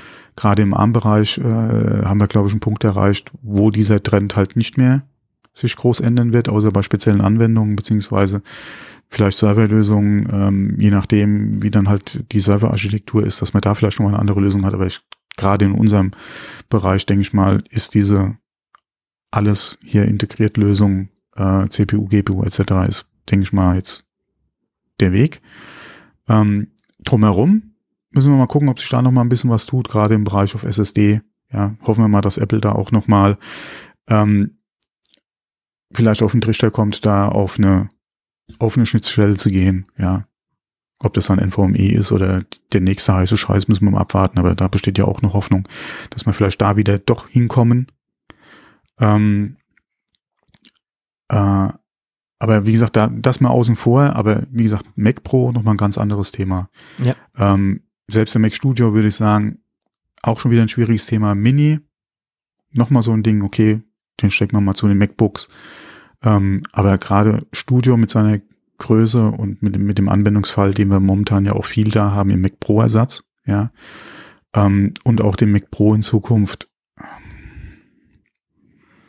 da muss äh, gerade Mac Pro sehe schwierige Zeiten auf Apple zukommen, wenn sie da diese Mac Studio äh, Idee halt im Pro-Bereich weiterführen. Mhm. Ja, also da muss Apple einiges abliefern. Was heißt müssen? Ja, müssen tun sie mein nichts. Gott, Apple aber, ist Apple. Ja, aber die Erwartungen, sagen wir mal so, sind sehr, sehr hoch. Und ja. ich glaube, oder ich hoffe, dessen ist sich Apple bewusst. Ja. Und ja, bewusst schon, aber äh, Apple hat halt den Luxus, äh, dass sie sagen, wir haben jetzt, wie beim Trashcan ja auch, wir haben ja. jetzt hier äh, Innovation, ja, und mhm. äh, das ist jetzt der, der beste Scheiß, den ihr kaufen könnt, ja. Ja, ja, das ist ja auch kräftig nach hinten losgegangen. Das äh, ist halt so. Ja. Und war es im letzten Podcast, wo ich gesagt hatte, äh, ich, also ich würde mir quasi Apple Silicon äh, in so einem Trashcan wünschen. Mhm. Ich glaube, es war der letzte Podcast, gell, wo wir drüber gesprochen hatten, auch über diese eine Bild, wo es da gab, wo im Hintergrund der, der Trashcan stand. Mhm. Ähm, sollte das wirklich so kommen? oh boy, das gibt's, boah. Da weiß ich jetzt schon, was, wie gesagt, überall geschrieben wird, ja. Äh, ja, aber ich glaube nicht, dass es kommen wird. Äh, Gehe ich mal nicht von aus. You never know. Ja, wir sagen hier auch, äh, das letzte MacBook-Design könnte man mit Apple Silicon ja auch nochmal schön machen. Ähm, vielleicht hat Apple gehört, äh, oh, die Leute wünschen sich das MacBook äh, mit Apple Silicon. Äh, lass uns doch den Mac Pro wiederbeleben mit Apple Silicon. Ja, ich meine. also den Trashcan Mac Pro. Ja, aber ich habe aus der Community wirklich jetzt nicht gehört, dass ganz viele das Design vom, vom Trashcan äh, Mac Pro vermissen. Äh, also Na, sag ich ja auch nicht, dass sie das vermissen, aber ja. wie gesagt, viele sagen, oder wir ja, haben ja, auch drüber gesprochen, MacBook Design würde sich eigentlich auch nochmal anbieten mit Apple Silicon, weil wir da ja. gerade die, die Problematiken ja auch hatten mit der Hitzeentwicklung bei den Intel-Chips, beziehungsweise mit der Leistungsfähigkeit, die einfach nicht da war. Ähm, steckt doch ein äh, Apple Silicon rein und macht da, äh, gerade wenn es preislich halt oder wäre es halt schön, vielleicht jetzt günstiger nochmal ein Gerät so als, als, als MacBook dann einfach zu haben. Mhm. Ähm, wie gesagt, und dann hört, App, hört Apple sowas und sagt dann, oh, wenn die das, dann können wir doch auch. Hätten wir hier, wir haben die Formen noch da, können die, können die Dinger schnell pressen, ja. Ähm, Machen es innen neu. Und haben auch in Zukunft dank Apple Silicon nicht mehr die Problematik mit Hitzeentwicklung in dem Ding. Ja, ja. Und haben noch genug Platz drin, äh, keine Ahnung, für 10 SSDs. Mhm. Ähm, und ja. äh, keine Ahnung was noch, ja. Ja, gut. Könnte sein, könnte sein. Könnte aber auch nicht sein. Böse Falle, böse Falle, ey. Und vor allem, oh nee. Schauen wir mal. Äh, die, die, die Frage ist, äh, werden wir dieses Jahr noch eine Vorstellung ja, dessen sehen? Das ganz großes Fragezeichen, nachdem es jetzt so still war. Ja. Und wir jetzt auch äh, jetzt gerade erst äh, einfach nur Pressemitteilungen hatten. Mhm. Äh, gerade auch zu den iPads naja, gut. Ich befürchte ja, dass da nichts mehr kommt. Es könnte im November Weil noch ein Event kommen, aber das könnte genauso ein Event sein, wo sie nur die Updates der, der MacBook Pros vorstellen. Also dann würden die auch nur eine Pressemitteilung Pressemitteilung machen. Ja, obwohl, wenn sie jetzt wirklich die neuen Chips vorstellen, M2 Max, äh, M2 Pro und M2 Ultra, ich glaube, das wäre schon etwas erklärungsbedürftig. Und da jetzt nur ein Pressemitteilungsevent auf die Nö, nö, alle, alle so, sollten gerade der Max und der Ultra kommen und kein Extreme. Und die Dinge auch nur in die Mac, in Anführungszeichen, nur in die MacBook Pros kommen. Musst mhm. du da nicht, auch wenn es nochmal auf drei Nanometer gehen würde, musst du da nicht unbedingt nochmal die Leute vor Ort naja, okay. machen, weil es ist diese. Es er muss ja nicht vor Ort sein. Neuer ja Wein in alten Schläuchen. Kann ja halt ein Livestream, äh, nicht ein Livestream, also ein vernünftiges Video. Äh, Video ja, sein. okay, das haben sie jetzt auch. Die hatten ja auch Videos dann. Ja, aber das waren ja nur Clips. Das war ja nicht so ja, ein richtiges. Äh, das reicht. Nee, das reicht. Das würde dafür auch ausreichen, meiner ah, Meinung nach. Ja, okay. Musst du da jetzt nichts groß vorproduzieren. Du kannst ja nochmal, keine Ahnung, in zwei, Minuten, zwei Minuten ein Item von, ähm, von, äh, von Cook machen und das war's dann, ja, wenn du Lust hast. Aber ich denke, da käme jetzt groß nix. Wie gesagt, da kommen drei, vier Videos, unter anderem eine halt über die neuen 3 Nanometer Prozess, beziehungsweise die Chips und das war's dann. Ähm, hättest du allerdings dann jetzt schon den Extreme, den du im Mac Pro zeigen willst. Ja, okay. Dann wäre das wär eine andere Sache, weil du kannst dann Mac Pro machen und sagst dann, und wir haben den, oder du sagst dann, wir haben den Max und den Ultra für den MacBook Pros und hier den Extreme, ja. Ähm, und so, das ist der Mac Pro. Mhm. Okay dann frühstückst du die MacBook Pros mit oder den Mini eventuell auch mit dem M2 dann einfach ab. Ähm, weil du eh schon dann das machst, dann machst du da nochmal zehn Minuten über das. Okay. Ähm, aber sollte, wie gesagt, nichts zum Mac Pro oder zu einem Extreme kommen, mhm. rechne ich da auch nicht nochmal mit äh, irgendeiner Veranstaltung. Schauen wir mal, schauen wir mal. Weil, denn so, egal wie gut der neue Wein ist, es sind trotzdem noch alte Schläuche. Ich rechne nicht irgendwie mit Hardwareänderungen jetzt bei den Mac Pros, äh, bei den MacBook Pros. Nee, äh, abgesehen dann von den abgegradeten Chips wird da da nichts verändert mhm. werden. Nein, nein, das Design das ist, ist jetzt meine, recht, meine, recht frisch. Meine Annahme halt, ja. Ja, weil das Gehäusedesign ist ja noch nicht alt. Das ist ja erst mhm. ein, ja, ja, knappes Jahr alt. Gut. Ja, es bleibt spannend. Ja, in dem Bereich sowieso, ja. Also wie lange reden wir jetzt schon über Mac Pro? Immer mal wieder, ja. Und ähm, das wird uns auch nur so lange verfolgen, bis er da ist. Dann wird es uns noch verfolgen aufgrund der Tatsache, was da ist. Ja. Ähm, und je nachdem, was kam, wird es uns dann so lange verfolgen, bis der nächste kommt. Beziehungsweise bis zum iMac wahrscheinlich eher. Äh, falls ist der iMac ein, wieder eine Zeit lang Thema. Falls es ein iMac geben wird, äh, in der Qualität, in der Größe, also man 27 Zoll etc. oder ob das überhaupt wieder kommen wird. Das ist die Frage. Also meine Hoffnung auf einen, also ich bin ja selbst kein Kunde, aber meine Hoffnung auf einen größeren iMac ist auf jeden Fall noch nicht gestorben. Nö, das, das sehen ja auch andere so. Äh, äh Mark Gurman hat das ja auch öfter gesagt. Er hält ja auch dran fest, dass das kommen wird. Ähm, gut, kann, kann möglich sein muss man sehen. Gut. Was ich halt bei Apple vermisse, ist einfach, klar, ist, es ist keine kleine Produktpalette, aber bei einem Laden wie Apple mit der Größenordnung, dass es da nicht irgendwie möglich sein sollte, da mehr parallel an, an, an der Hardware zu arbeiten. Mhm. Wie gesagt, dass man den, den iMac dann entweder streicht oder auf, auf die Bank immer weiter nach hinten schiebt, weil man dann doch äh, an den anderen Hardware arbeitet, dass der Mac Pro jetzt so lange dauert.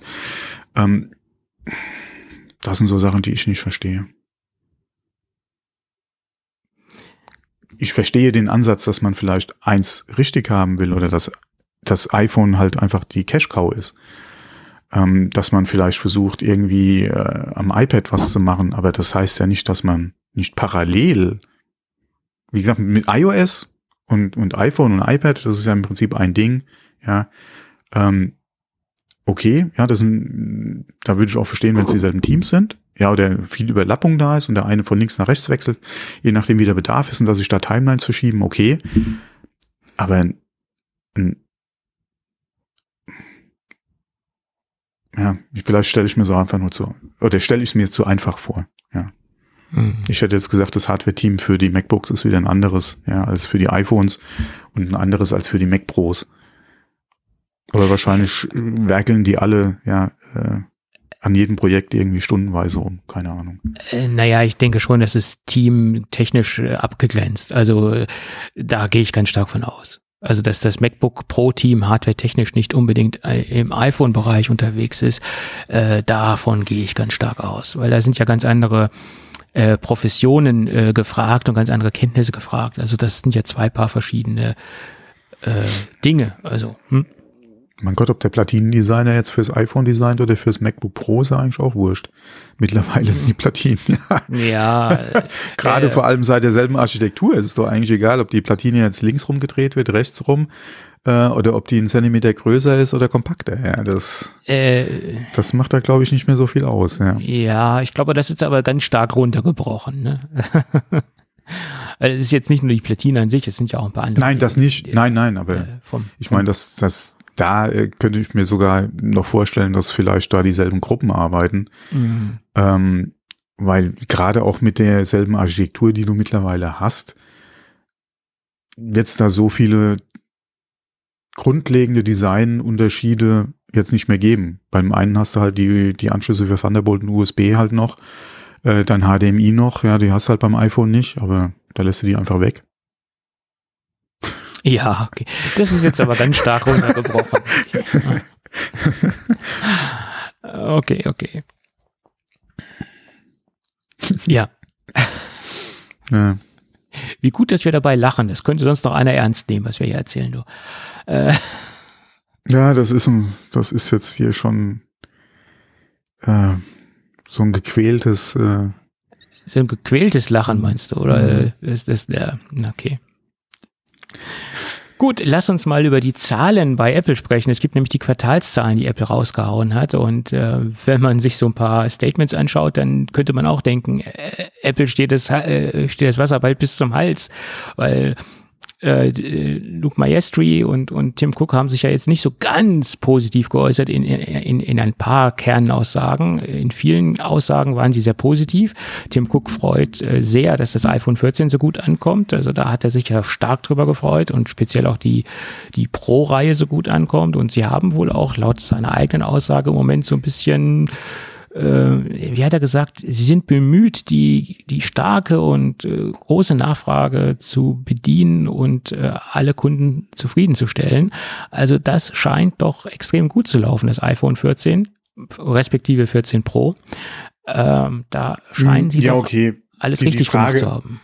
Die, die Frage ist halt, du, du hast ja, äh, okay, einmal hast du ja die Info aus der Supply Chain, die ja auch hier ähm, dann hier von German und von ähm, sag mal, wie heißt der andere mal? Ming Chun Kyo ja.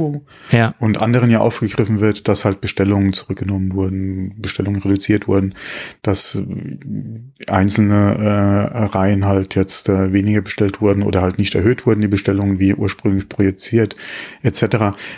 Da kommt ja allerdings dann auch wieder die Aussage von Tim Cook, die er vor einiger Zeit mal getroffen hat, äh, dann, ähm, dass halt man aufgrund der Infos, die da halt zu bekommen sind, ja, nicht darauf rückschließen kann, wie tatsächlich die Verkäufe sind, weil die ja nicht nur davon abhängig sind, sondern und so weiter, ja. Tim Cook kann man ja nochmal nachlesen, was er genau gesagt hat, aber auch an seiner jetzigen Aussage ist halt die Frage, geht das quer durch alle iPhone-Modelle? Ja, oder, oder sind das halt, äh, oder betrifft es halt ein oder zwei äh, Modelle von den, vom 14er, vom 14er Pro? Ähm, kommen sie nicht nach mit der Produktion von, vom Max? Ja, oder was auch immer, ja, das ist halt die Frage. Hm. Ähm, ich denke mal, die Umsätze oder die Absätze sind halt, oder die Verkäufe sind besser als äh, ursprünglich auch gerade von Analysten angenommen, ja. aufgrund der aktuellen Situation. Und da hatten wir ja auch schon drüber gesprochen. Mhm. Ähm, und wenn es ja der Fall ist, dass sich trotz der aktuellen Situation die iPhones besser verkaufen als gedacht, umso besser für Apple. Ja, was ja auch wieder so ein bisschen, was ich gesagt habe, so ein bisschen reinspielt, dass die Leute halt wie eher an anderen Sachen sparen als da dran. Ja, oder man könnte sagen, äh, Luxusprodukte funktionieren immer. Ja, wobei gerade das iPhone ja nicht nur von Leuten gekauft wird, die äh, traditionell halt Luxusprodukte kaufen. Oder das Geld Nein, dafür haben. Aber wenn ich jetzt ein 14 Pro Max sehe, ist es im Endeffekt schon ein Produkt im Luxussegment. Äh, ich, also es ist ein hochpreisiges Produkt, genau. Ja. Äh, was ja auch klar innerhalb der iPhone-Familie am Ende steht. Ja. Ähm, und für das man, wenn man nicht gerade das Geld locker irgendwo liegen hat, halt lange sparen muss. Ähm, aber es ist jetzt auch da wieder nicht unbedingt ein Gerät, was wie gesagt nur von Louis Vuitton Taschenträgern gekauft wird, ja. Gut, da ist jetzt natürlich wieder die Frage, wie definiert man Luxus? Das, das ist richtig. Ja, also äh, es ist, es ist natürlich in der Art und Weise Luxus, dass es in der Regel eine günstigere iPhone-Variante ja auch tun würde. Ja, so ist es. Du musst zwar Abstriche dann machen, zum Beispiel in Bezug auf Kamera etc., aber trotzdem hast du ja schon einen sehr vergleichbaren Funktionsumfang, äh, wie bei dem Gerät ja auch, könntest aber ein paar Dollar sparen. Ja, richtig, genau. Zu, zumindest, wenn man sich jetzt die ganzen anderen Tech-Unternehmen anschaut mit ihren Quartalszahlen, hat Apple doch wahnsinnig stabile und eine solide Performance an den Tag ge gelegt mhm. äh, und sie konnten sogar noch mal ihren Umsatz um acht Prozent steigern. Das bedeutet, sie haben im Quartal äh, Juli bis September 90,9 Milliarden US-Dollar Gesamtumsatz mhm. gefahren. Äh, und das bedeutet im Vergleich zum Vorjahresquartal, also 2021 von Juli bis September eine Steigerung um acht Prozent. Äh, und das zur jetzigen Zeit. Wir stecken mitten in einer, einer Wirtschaftskrise, einer weltweiten Wirtschaftskrise. Ähm, Brauche ich ja keinen zu erzählen. Und da muss man wirklich sagen, da hat sich Apple extrem stark und solide gehalten. Also es ist äh, wirklich durchaus respektabel. Ja. Obwohl man auch fairerweise dazu sagen muss, Juli bis September, da fing das gerade erst ich an. Wollt, ich wollte es gerade sagen, ich denke mal, ganz interessant wird halt jetzt das aktuelle Quartal. Ja. Das Quartal drauf auch nochmal. Ja. Ähm, so die nächsten zwei Quartale sind eigentlich das, wo man, denke ich mal, mehr Auswirkungen von der aktuellen Situation sehen wird, als jetzt in dem, äh, in dem letzten Quartal. Ja, obwohl man muss trotzdem ja auch die ähm, anderen Tech-Unternehmen sehen und die haben ja auch dennoch geschwächelt. Also der allgemeine Markt, der hat sich ja dennoch ja, verschlechtert und Apple hat Apple, sich verbessert um acht Prozent. Ne? Ja, für Apple ist halt auch wieder da halt ganz schön in dem Quartal, es war halt auch wieder das iPhone-Quartal. Das kommt dazu, ja, auf jeden Fall. Ähm, nicht jeder Hersteller hat zu den Quartalen halt auch immer ein Produkt, was gerade hier frisch auf den Markt kommt. Ja was halt da entsprechend nochmal beitragen kann. Deswegen ähm, spielen da ja auf jeden Fall die Verkäufe halt, oder spielt der iPhone ja auch so eine äh, ne, ne große Rolle. Mhm. Ähm, und wie gesagt, die Auswirkungen speziell jetzt aktuell, ja, und wir hatten jetzt auch gerade wieder hier äh, ja die Info in Bezug auf Inflation, wie es sich entwickelt hat und dass es jetzt doch wieder hier ein etwas größerer Sprung geworden ist ähm, als ursprünglich gedacht, gerade aufgrund der Energiekosten etc. Ähm, ich denke mal, jetzt das Quartal wird da schon ein bisschen mehr Bewegung oder Stagnation zeigen als ähm, äh, als das letzte Quartal. Im wie das im Vergleich aussieht zum Vorjahr, auch nochmal eine ganz andere Frage. Ähm, aber ich denke mal, die nächsten Zahlen sind interessanter als jetzt diese. Wobei, ja, auf jeden Fall ich will ja. jetzt die Zahlen nicht schlecht oder kleinreden. Nein. Ja, Ähm, man muss auch in dem Umfeld, ja, wie es die letzten oder wie es halt von, von Juli bis September war, das auch erstmal so machen.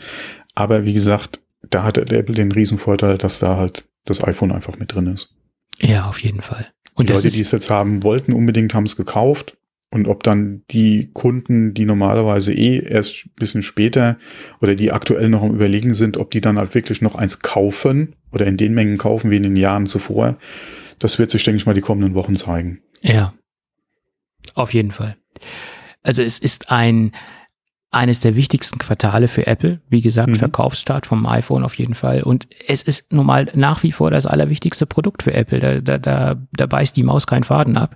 Äh, und sie haben ja auch schon vorausgesagt, dass das nächste Quartal, also dass das Weihnachtsquartal im Endeffekt nicht so toll aussehen wird. Also da waren die Prognosen ja schon etwas ähm, dramatischer. Äh, speziell der Maestri hat ja da einige äh, düstere Prognosen äh, an die Wand gemalt, hätte ich bald gesagt. Ne? Ja, da kommen jetzt, das sind halt jetzt wieder so ein paar Faktoren, die es schwer machen, das Quartal halt vorauszusagen, weil du hast einmal das Weihnachtsgeschäft, was ja traditionell auch gerade ähm, in, den Staaten halt ein recht kräftiges äh, Ding ist, auch aufgrund der ganzen Sales, die halt jetzt die nächsten oder vor Weihnachten halt stattfinden.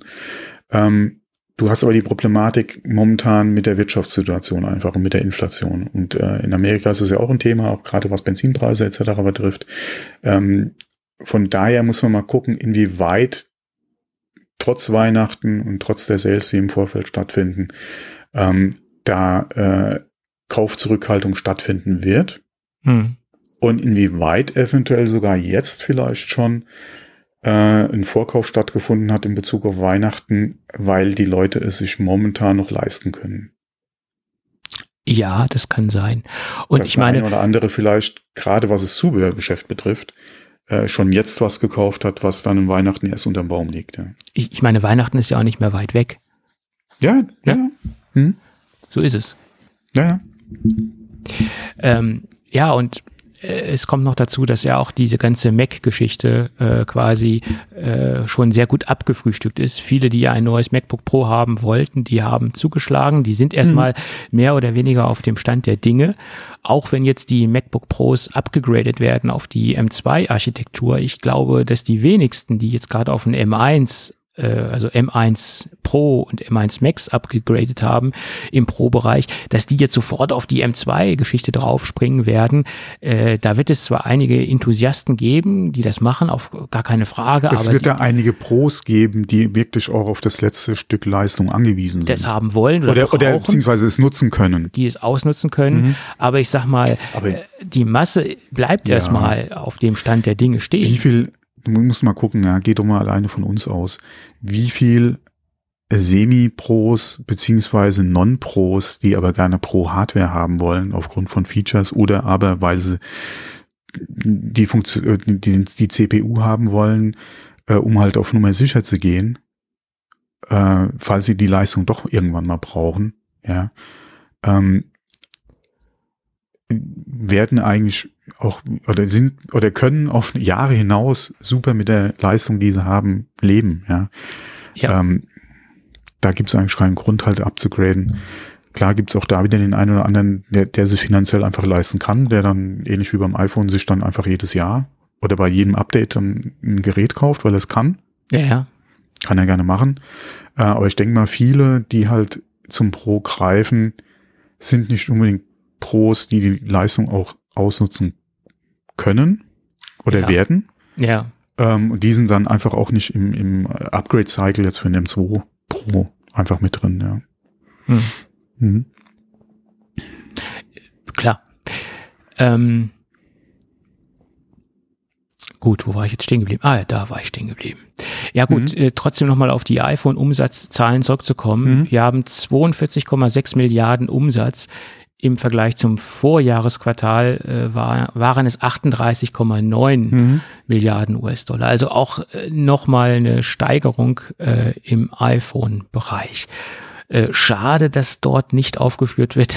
Das sage ich jedes Mal, äh, wie sich das genau aufteilt. Äh, ja. Ne? Also das, das würde ich mhm. wirklich gerne wissen. Mhm. Ja. Pro Max-Kunden, Pro-Kunden mhm. und die normalen Kunden.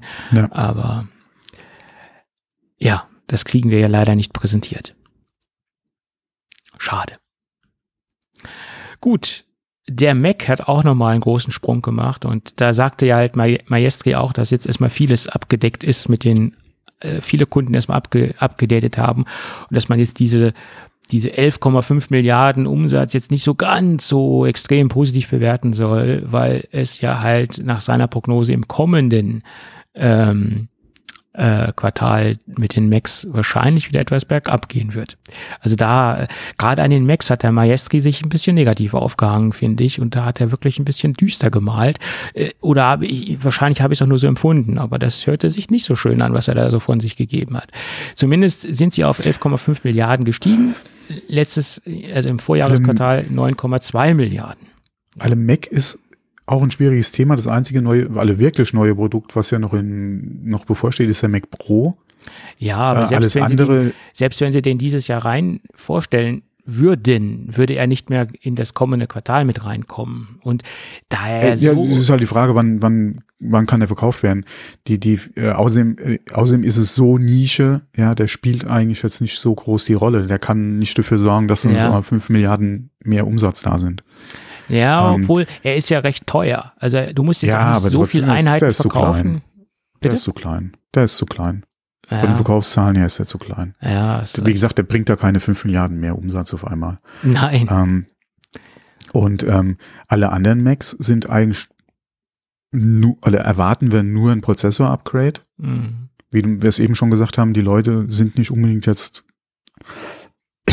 Entschuldigung, ähm, sind jetzt nicht unbedingt, äh, oder es wird nicht viele geben, die halt beim MacBook Pro vom M1 und äh, M2 äh, jetzt wahrscheinlich umsteigen, schon gar nicht in der aktuellen Situation. Ähm, die kommt noch dazu, äh, wie gesagt. Ähm, von daher würde es mich nicht überraschen, ja, wenn wir halt beim Mac jetzt nicht mehr so die, die, die Umsätze halt sehen werden. Ähm, was ja aber auch nicht unbedingt so, so schlecht ist, weil wenn wir mal gucken, ähm, aufgrund ja, der Work from Home etc., was da an Umsätzen generiert wurde, Mhm. ähm, die Leute haben jetzt ein Gerät, ja, warum sollen sie Ja. sich jetzt nochmal ein neues kaufen? Ähm, wir hatten das MacBook Air gerade erst neu, Mhm. ähm, was ja auch wieder für einen kleinen Bump wahrscheinlich gesorgt hat. Mhm. Die Faktoren fallen jetzt die nächsten Monate erstmal weg. Mhm. Von daher. Wird es schwierig, halt da nochmal neue Umsätze oder äh, weiter steigende äh, Umsätze halt zu generieren beim Mac. Also wenn, wenn es, ich könnte mir einen Rück, Rückgang vorstellen, ja, ähm, wenn es jetzt nicht gerade ein gravierender Einbruch wird, denke ich mal, kann man das alles gut erklären, beziehungsweise einfach wegstecken, ja. Ja, klar. Ja, aber das nächste Thema ist, ist, ist wohl ein, ein Sorgenkind oder zumindest habe ich das sehr, sehr ähm, negativ aufgefasst oder sehr bedenklich aufgefasst. Da geht es um die iPads. Äh, da sind wir auf aktuell 7,2 Milliarden und letztes Jahr hatten wir 8,25 Milliarden. Und das klingt jetzt auf, auf dem ersten, auf den ersten Blick jetzt gar nicht so viel, aber aufgrund dessen, was sie vorgestellt haben, aktuell mit dem sehr merkwürdigen iPad 10 und mit den sehr dubiosen, also dubios, nee, sehr, sehr skurrilen iPad-Portfolio, was wir derzeit haben, ähm, finde ich diese Zahl doch schon bedenklich und ich könnte mir vorstellen, dass dieses, dieser, diese Tendenz oder das, was wir jetzt aktuell sehen, doch ein Trend ist und dass dieser ganze iPad-Bereich in Zukunft, wenn es so weitergeht, ähm, eher in den negativen Bereich gehen wird und dass wir da jetzt nicht unbedingt wieder äh, Steigerungen sehen werden.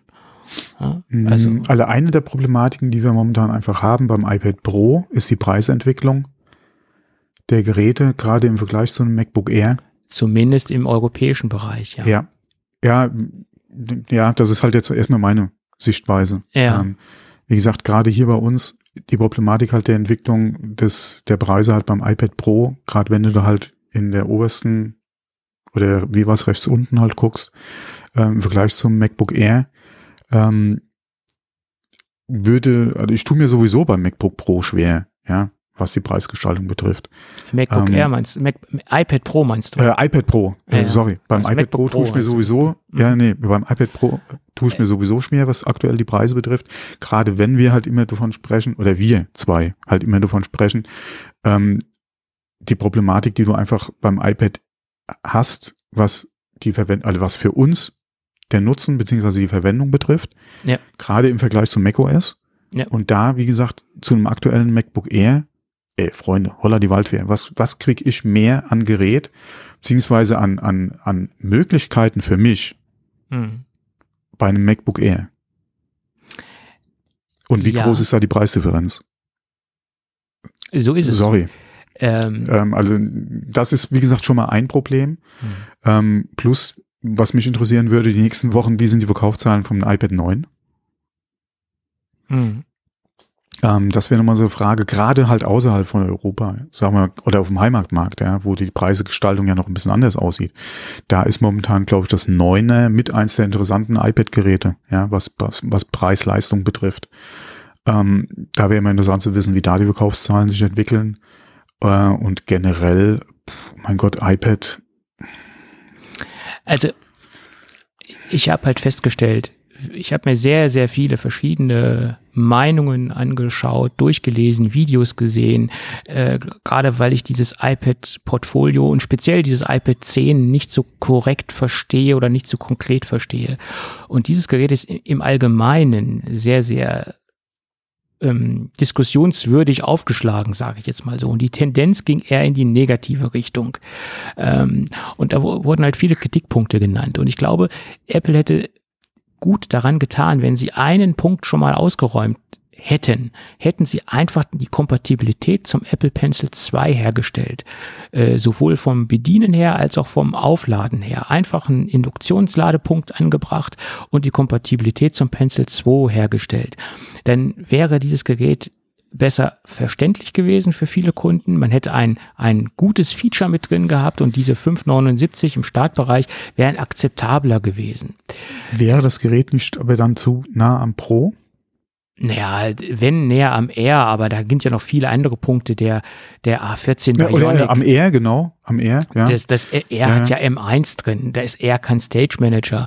Also da hätte man schon Differenzierungspunkte gehabt äh, und kein laminiertes Display, das kommt ja auch noch dazu. Mhm, mhm also mhm, es gibt mhm. ja sehr viel verschiedene Differenzierungsmerkmale, abgesehen jetzt vom Pencil. Aber diese 579 in Bezug auf, auf die Leistung und auf das Feature-Set, was man bekommt, und auf diese sehr bizarre Art, den Apple Pencil 1 aufzuladen, das macht es für mich als ein Produkt, was nicht rund ist und was man nach meiner Meinung, wenn man viele Rechnungen aufmacht, nicht verantworten kann. Ne? So sehe ich das. Und das sehen auch andere so. Also ich bin jetzt nicht der Exot, der das Produkt äh, als fragwürdig für fragwürdig hält. Da gibt es eine Menge andere, die das genauso sehen. Ja, aber okay. Ja, generell die Situation momentan mit iPads und Zubehör ist ja so, wie habe ich gesagt, äh, ein bisschen schwierig, ja. Und dann gibt's ja wieder die Argumentation, ja, aber dann hätte man den Education Pencil, diesen Einser, den haben ja ganz viele. Ja, Leute, ihr hättet trotzdem ja eine doppelte Kompatibilität herstellen können. Das ist ja nicht die, das Problem. Also das wäre ja softwaretechnisch umsetzbar, dass das Ding mit dem Einser und mit dem Zweier funktioniert. Ne? Also, für mich hm. das Produkt, was ich am wenigsten verstehe, was Apple in den letzten Jahren herausgebracht hat. Ja. Liegt wahrscheinlich auch viel an der Preisgestaltung. Ja, ich denke mal, in den Staaten macht das mit, mit den äh, Preisen noch ein bisschen mehr Sinn als bei uns, ja. Ja, aber selbst da sind die Produkte etwas äh, angezogen in dem Bereich. Ne? Also es ist nicht so viel, äh, ist jetzt, wir sind natürlich mit 5,79 schon sehr weit oben dabei, äh, aber ja. Und ich glaube, Apple ist sich dessen ja auch bewusst, dass sie ein Problem haben, das bei uns eindeutig in diesen Education-Bereich äh, reinzubringen, weil sie haben ja das Neuner im, im Sortiment gelassen. Ja, äh, das, ja ähm, wobei gerade im Edu-Bereich ist, denke ich mal, bei uns oder ist es bei uns ein schwieriges Thema, überhaupt Hardware reinzubringen in dem Preissegment und dann auch noch, wenn es ein iPad ist und iOS? Äh, ja. Weil wenn du viele Schulen, wenn du gerade im Edu-Bereich halt dir das einfach mal anguckst, viele wollen nach wie vor Windows bei uns. Ähm, damit bist du mit dem iPad sowieso schon raus. Ja. Ähm, einige haben ja vor, vor langer Zeit mal mit Chrome äh, äh, OS geliebäugelt, mhm. beziehungsweise mit Linux. Aber was hast du in dem Bereich Linux für Möglichkeiten? Ja, ähm, gerade in im Bring Your Own Device beziehungsweise im Take the Device with you. Ja, mhm. also entweder hast du dein eigenes, was du halt mitbringst für für den Schulbereich, oder aber du kriegst von der Schule eins zur, zur Verfügung gestellt, was du mitnehmen kannst. Letzteres hast du, du hast beides im Prinzip nicht bei uns. Wo bringen Schüler eigene Geräte mit in die Schule? Ja, mhm. sehr wenig. Wo stellen Schulen Geräte bereit? Sehr wenig. Ähm, da gab es zwar Projekte mal auch gerade mit Apple und mit iPads, aber die sind, glaube ich, mittlerweile alle eingeschlafen beziehungsweise stehen vor der Einstellung, das, ähm, weil einfach, wie gesagt, die Preise da. Oder es gibt ganz, ganz viele Insellösungen, wo diese Apple iPads unterwegs sind. Das, das, das existiert, keine Frage. Äh, und das ist auch immer ganz unterschiedlich vom, vom, vom Schulträger, der dafür verantwortlich ist. Und, ähm, und, und viele haben natürlich auch in den Abteilungen, die für die Bestellung zuständig sind, auch sehr, wie du es eben schon sagtest, das ist meine Erfahrung, die ich gemacht habe, wo ich noch mit ähm, Schulträgern zusammengearbeitet habe, auch beratungstechnisch zusammengearbeitet habe. Da sitzen noch viel eingefahrene Microsoft-Fans in Anführungsstrich. Das ist, das, das stelle ich immer wieder fest. Und ähm, es kommt, wie gesagt, auch immer so ein bisschen auf den Schulträger an, wie offen sie für den Bereich Apple sind, wie offen sie für den Bereich iPad sind oder wie sie da aufgestellt sind. Und da kann man jetzt wirklich nicht sagen, das ist ein ganz objektives Empfinden. Da sind viele Entscheidungsträger, die eindeutig für eine gewisse ähm, Infrastruktur gefärbt sind und äh, für eine gewisse Infrastruktur aufgestellt sind. Das, das stelle ich nach wie vor immer wieder fest, was man so hört und was man auch so zugetragen bekommt von einigen IT-Administratoren, die äh, ja. in solchen äh, Einrichtungen ähm, zuständig sind. Ne? Andererseits muss man auch wieder da einfach die Kette nach der Schule noch mit angucken, weil welche Systeme sind momentan in der Wirtschaft oder im Betrieb einfach führend. Ist immer noch Microsoft Office als das ist Windows, ist Windows, und das ist SAP. Naja. Das, das sind so. eigentlich gerade in größeren Firmen die zwei, oder Mittel, selbst bei Mittelständlern, eigentlich die zwei Themen. Klar hast du noch andere Lösungen, gerade in Bezug auf SAP, ja. Mhm. Ähm, aber wie gesagt, im großen Bereich ähm, oder sagen wir mal so, in führend sind da eigentlich Windows und äh, und ähm, und SAP und ähm, was auch was auch was es den Schulen auch ein bisschen problematisch macht. Klar ist da auch gerade mit iPhones, teilweise auch mit iPads, äh, gerade wie gesagt in Firmen äh, so ein momentan oder was heißt momentan äh, findet eine Entwicklung statt, dass da halt von äh, in Anführungszeichen schweren Laptops ja ähm, auf äh, iPads teilweise gegangen wird, beziehungsweise dann schon aufs iPhone, ähm, wo du dann halt iOS dann auch als System, ja, und, und dann entsprechend Apps als Anwendung dann einfach hast, ja, die dann da äh, kommen, die letzten Jahre. Ähm, aber mein Gott, setz doch mal jemanden ins Büro, ja.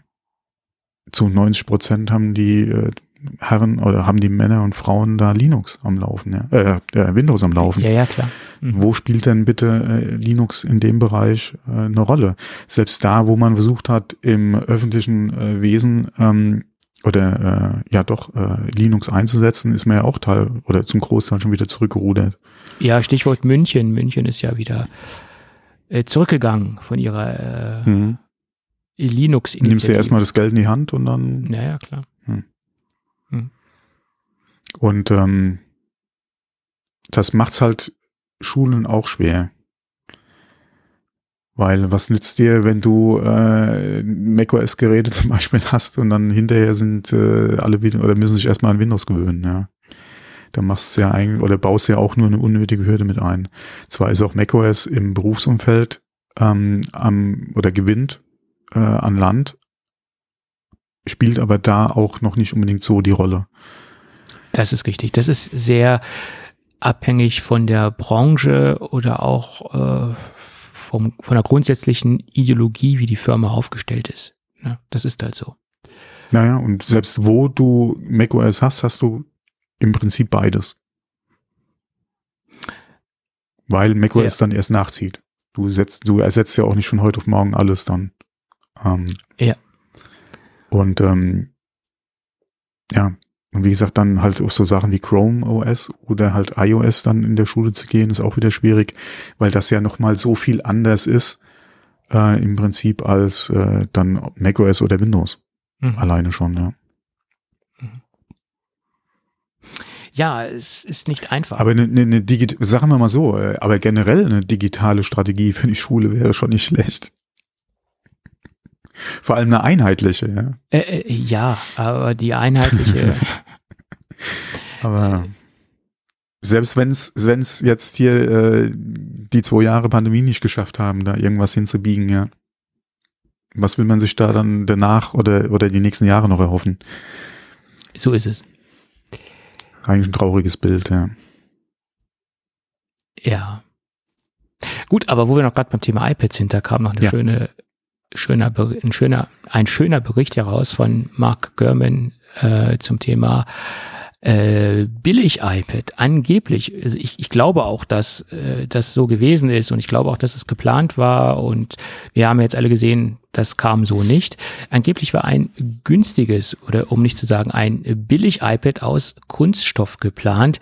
Nach wie vor rege ich mich immer wieder darüber auf, wenn jemand Kunststoff automatisch als billig bewertet. Es gibt wirklich hochwertige Produkte, die aus Kunststoff gefertigt sind. Es, Kunststoff ist nicht automatisch gleich billig. Das verstehe ich bis heute nicht. Natürlich, ja, verstehst du? Bist du in meiner Branche tätig? Nein, aber es ist doch so. Äh, warum wird au automatisch Kunststoff oder noch schlimmer, wenn jemand Plastik sagt? Das ist das Gleiche. Plastik ist auch so ja, abfällig. Also Plastik ist nicht gleich es gibt Kunststoff. Plastik und es gibt ähm, ja. und Kunststoff ist nicht gleich billig. Es gibt sehr hochwertige Kunststoffe und es gibt natürlich auch sehr günstige Kunststoffe. Und es ist natürlich klar, wenn ich ein, ein Aluminium Unibody MacBook aufklappe, dass es im ersten Moment wahrscheinlich auf den Otto Normalanwender, der sich nicht mit den Materialien beschäftigt, so ein Gerät einen wertigeren Eindruck hinterlässt. Aber es gibt so tolle Kunststoffe. Da musst du, sorry, aber da musst du kein Autonormalverbraucher sein. Das macht definitiv einen besseren Eindruck als ein Gerät aus selbst hochwertigen Kunststoffen. Ja, es ist so. Allerdings Alleine schon von, von der Haptik ist das schon was ganz anderes, ja. Allerdings haben Kunststoffe natürlich auch Vorteile. Also Gewicht, äh, Produktionstechnik. Sie müssen nicht unbedingt Nachteile mit sich bringen, ja, ja. ja. Das auf oh. jeden Fall. Und wie gesagt, Kunststoff ist nicht gleich Kunststoff. Ähm, das du ja auch eindeutig in der Automobilindustrie. Ja.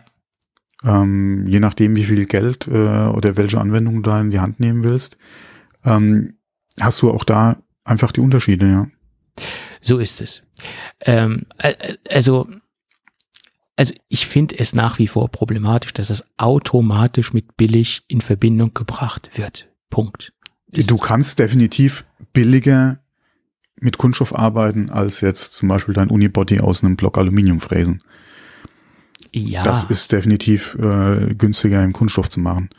Ja. Ähm, würde für mich, denke ich mal, für ein günstiges, gerade iPad Mini, äh, durchaus Sinn machen. Ja, wenn also, du sagst, du gehst da hier äh, so auf die Jugendliche äh, oder auch Schule, wie gesagt, das iPad Mini muss ja nicht unbedingt dann sieben Zoll groß sein.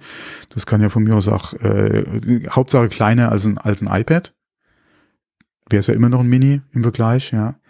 Ähm, dass du da gerade sagst, hier, du machst, willst aufgrund der Tatsache, dass du halt äh, ein paar Dollar in der Produktion an Material und Produktionskosten einfach einsparen kannst.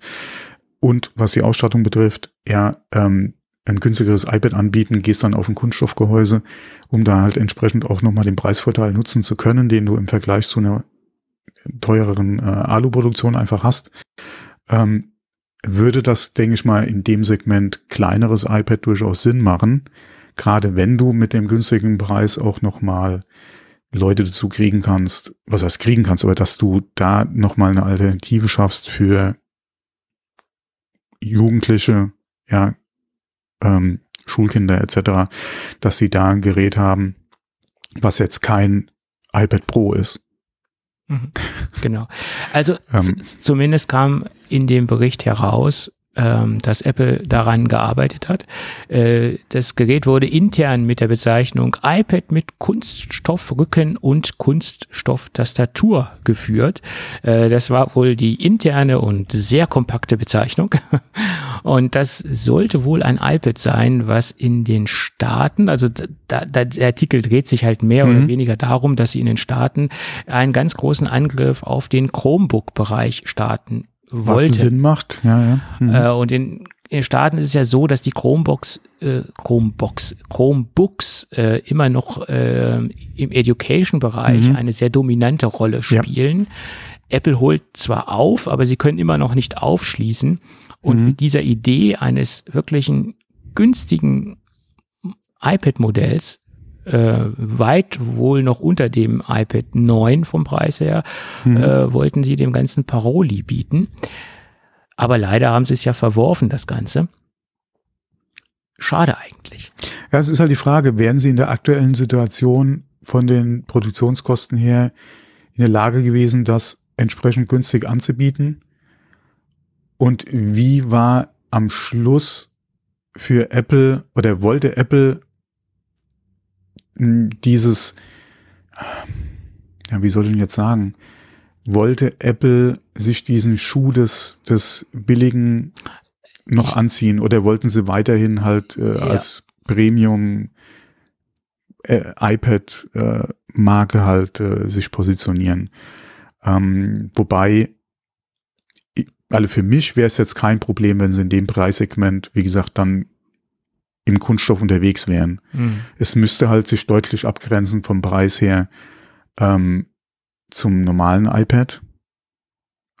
Da würde, wie gesagt, meiner Meinung nach auch eventuell die Größe mit einer Rolle spielen, wobei gerade im Edu-Bereich hast du wieder das Problem, das Display dürfte nicht zu klein sein, weil es ja im Normalfall auch das einzige Display wäre, mit dem gearbeitet wird. Mhm. Gerade in der Schule, also auch da wieder nicht zu klein. Ähm, welches Display steckst du dann rein, welchen Prozessor steckst du rein, wie kommst du halt an den Preis ran, weil alleine der Kunststoff macht es dann auch nicht, ja. Nein. Ähm, und da ist halt Nein. halt die Frage, hat man dann irgendwas gesagt, wir müssen hier so viele Kompromisse eingehen, das macht für uns keinen Sinn. Mhm. Dann sind wir mit dem Endprodukt einfach nicht glücklich, ja. Mhm. Dann können wir es vielleicht für 199 Dollar verkaufen, ähm, aber das ist in unseren Augen kein iPad mehr. Ja, auch wenn iOS drauf läuft. Und ja. ich glaube, das, das ist der Hauptgrund gewesen. Das ist mhm. meine Vermutung, warum Apple ja. das nicht machen wollte, weil sie Angst haben, ihr Image damit zu ja. mhm. verschlechtern, ähm, signifikant zu verschlechtern. Ähm, man sieht es ja, äh, Apple hat ja vor langer Zeit versucht, den Kunststoff wieder äh, salonfähig zu machen innerhalb der Apple, Apple Bubble mit dem iPhone 5C. Das war ja ein Kunststoff-iPhone und das ist ja grandios gescheitert. Ähm, ja, die, die Problematik, die da einfach ist, du bist im Premium-Segment unterwegs, bewegst dich vielleicht mit dem Kunststoff oder mit der Kunststoffversion am unteren Ende des Premium-Segmentes, aber bist ja trotzdem noch Premium. Du verkaufst ja kein iPhone auf einmal zu irgendwelchen äh, Plastik äh, Android-Gerätepreisen. Ja. Ähm, willst du auch nicht, weil du bist ja im Prinzip ein Premium oder du bist Apple ja, mit einem gewissen Anspruch einfach auch an dein Gerät und auch damit an den Preis, den das Gerät äh, dann einfach hat im Markt. Und kannst ja nicht hingehen und kannst dann ein 99 äh, Euro äh, Plastik äh, iOS iPhone verkaufen. Ja, das macht dir ja im Prinzip dann den Rest deines Geschäfts kaputt. Ja. ja. Ähm, und wie du es eben schon gesagt hast, dein Markenimage leidet ja dann auch darunter. Ja. Vor allem wird es ja auch für den Kunden dann problematisch, ähm, das noch mit der Marke Apple beziehungsweise die anderen Produkte mit diesem 99 Preissegment halt in Verbindung zu bringen, beziehungsweise das auch zu relativieren, warum der Preis dann zustande kommt.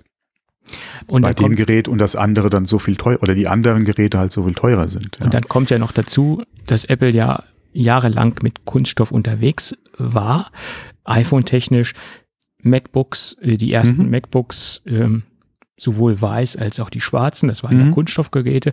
Und Sehr schön, ja. was sie dann für eine starke Lobbyarbeit geleistet haben für ihre Unibody-Gehäuse, wie sie dann gepredigt haben, äh, wie toll das ist, dieses Fertigungsverfahren, wie das dann gefräst wird und wie sie dann Johnny mhm. Ive dann in, in den Image-Videos eingespielt haben und wie er dann erklärt hat, aus äh, was für einem Stück äh, Vollaluminium das Ding gefräst mhm. wird und so da haben sie ja jahrelang den Leuten gepredigt, dass das das einzig wahre ist und haben ja indirekt damit den Kunden äh, suggestiert, Kunststoff ist minderwertig. Das haben sie zwar so nie gesagt, aber mit ihrer ganzen Pro-Kampagne für diese ganzen Metalle äh, oder für diese Unibody-Geschichte oder für Metall als ja, okay. hochwertiges Material haben sie ja indirekt den Rückkehr oder die Rückkehr auf Kunststoff oder in einigen Segmenten auf Kunststoff äh, fast ähm, ausgeschlossen oder unmöglich gemacht, sage ich jetzt mal.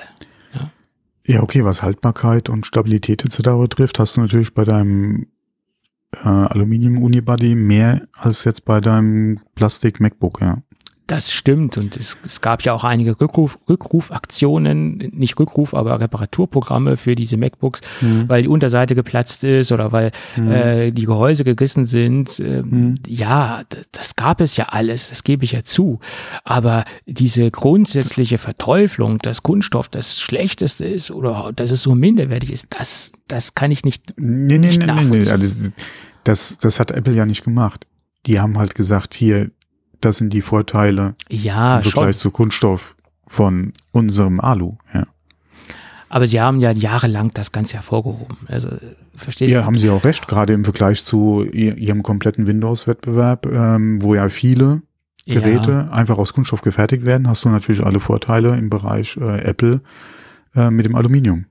Aber auch da gibt es ein riesengroßes Spektrum von ganz, ganz schlechter Kunststoffqualität bis hin zur High-End-Kunststoffqualität. Also ich kann jetzt nicht jedes kunststoffgefertigte Laptop äh, eins zu eins über einen Kamm scheren und sagen, das ist äh, Kunststoff, das ist minderwertig, das, das geht nicht. Also da ist, ist das Qualitätsrangement auch sehr, sehr groß. Na, also äh, das ist für mich immer ein ganz, ganz Wunderpunkt zu sagen, Kunststoff ist generell schlecht. Ja, wie gesagt, du solltest bei uns vielleicht mal anfangen in der Branche. Ja.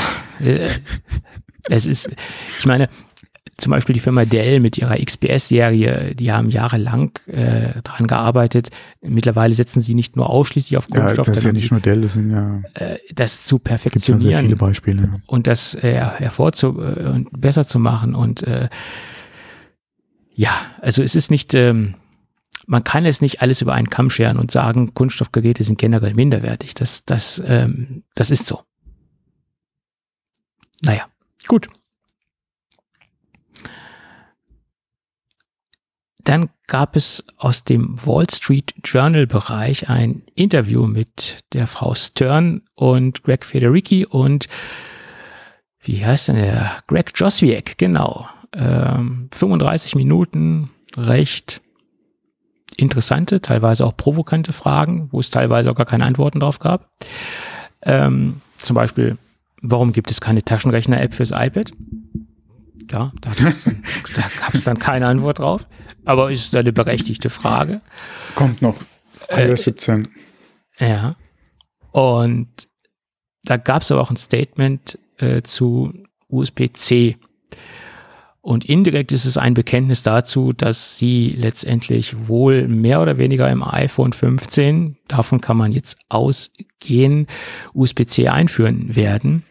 Äh, so nach dem, ja, also er hat es zwar jetzt so nicht gesagt, aber er hat mehr oder weniger gesagt, sie hätten ja gar keine andere Wahl äh, USB-C einzusetzen oder einzubauen, nachdem die EU das in einem Dekret erlassen hat, äh, ist es halt äh, notwendig, dem Dekret äh, zu folgen. Also das war so sein Statement letztendlich. Ähm, viel interessanter finde ich die Aussage, die er danach getroffen hat. Es, es wäre ja viel schöner gewesen, äh, oder es ja, ist ja generell viel schöner, wenn die Regierung oder die Staaten äh, das jetzt nicht diktieren. Äh, und dann hat er wieder dieses leidige Thema angeführt, ja, wenn wenn sie das schon viel früher gemacht hätten, dann hätten wir heute als Standard überall Micro-USB als Ladeport drin und das wäre ja wirklich kein. Da hat, hat er nicht Unrecht. Da hat er nicht ganz Unrecht. Aber äh, wir haben in, in dieserlei Hinsicht wirklich sehr viel Glück gehabt, dass dieses Dekret nicht früher erlassen worden ist. Keine Frage. Dann hätten wir wirklich jetzt Micro-USB und das wäre der denkbar schlechteste nee, Anschluss. Mini, genau, Mikro. äh, ja, aber hätte Apple sich nicht jahrelang mit Händen und Füßen gewehrt, USB-C flächendeckend einzusetzen, dann wäre wahrscheinlich dieses Dekret auch in dieser Form so nicht gekommen. Weil wenn man sich im Android-Bereich umschaut, hat sich der Markt mehr oder weniger doch von alleine reguliert. Es haben doch jetzt fast alle Android-Smartphones USB-C als Ladeport. Da ist die Regulierung äh, doch. Ja, ja, ja, die haben USB-C, aber die hatten schon immer USB. Die haben alle USB-Stecker der Reihe nach durchgemacht, wie sie veröffentlicht wurden.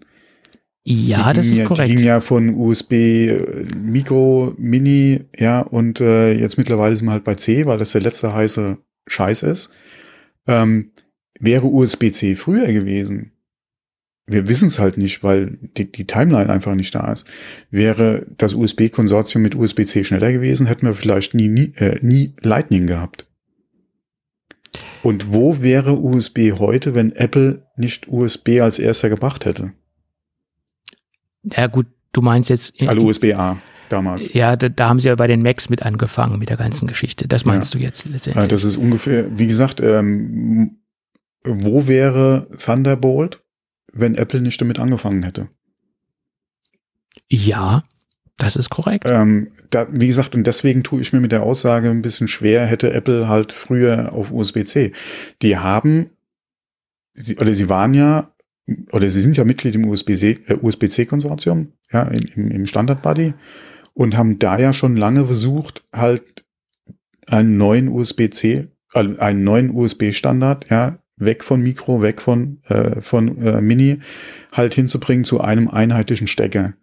Und das hat denen ja laut eigener Eissage zu lange gedauert. Und dann kam halt, wie gesagt, ihr Vorschlag war anscheinend Lightning oder eine Art von Lightning halt für USB, ja, was halt nicht, nicht äh, oder sich ja, entweder hat zu lange gedauert oder wurde halt nicht akzeptiert und dann haben sie es halt selbst gebracht fürs iPhone.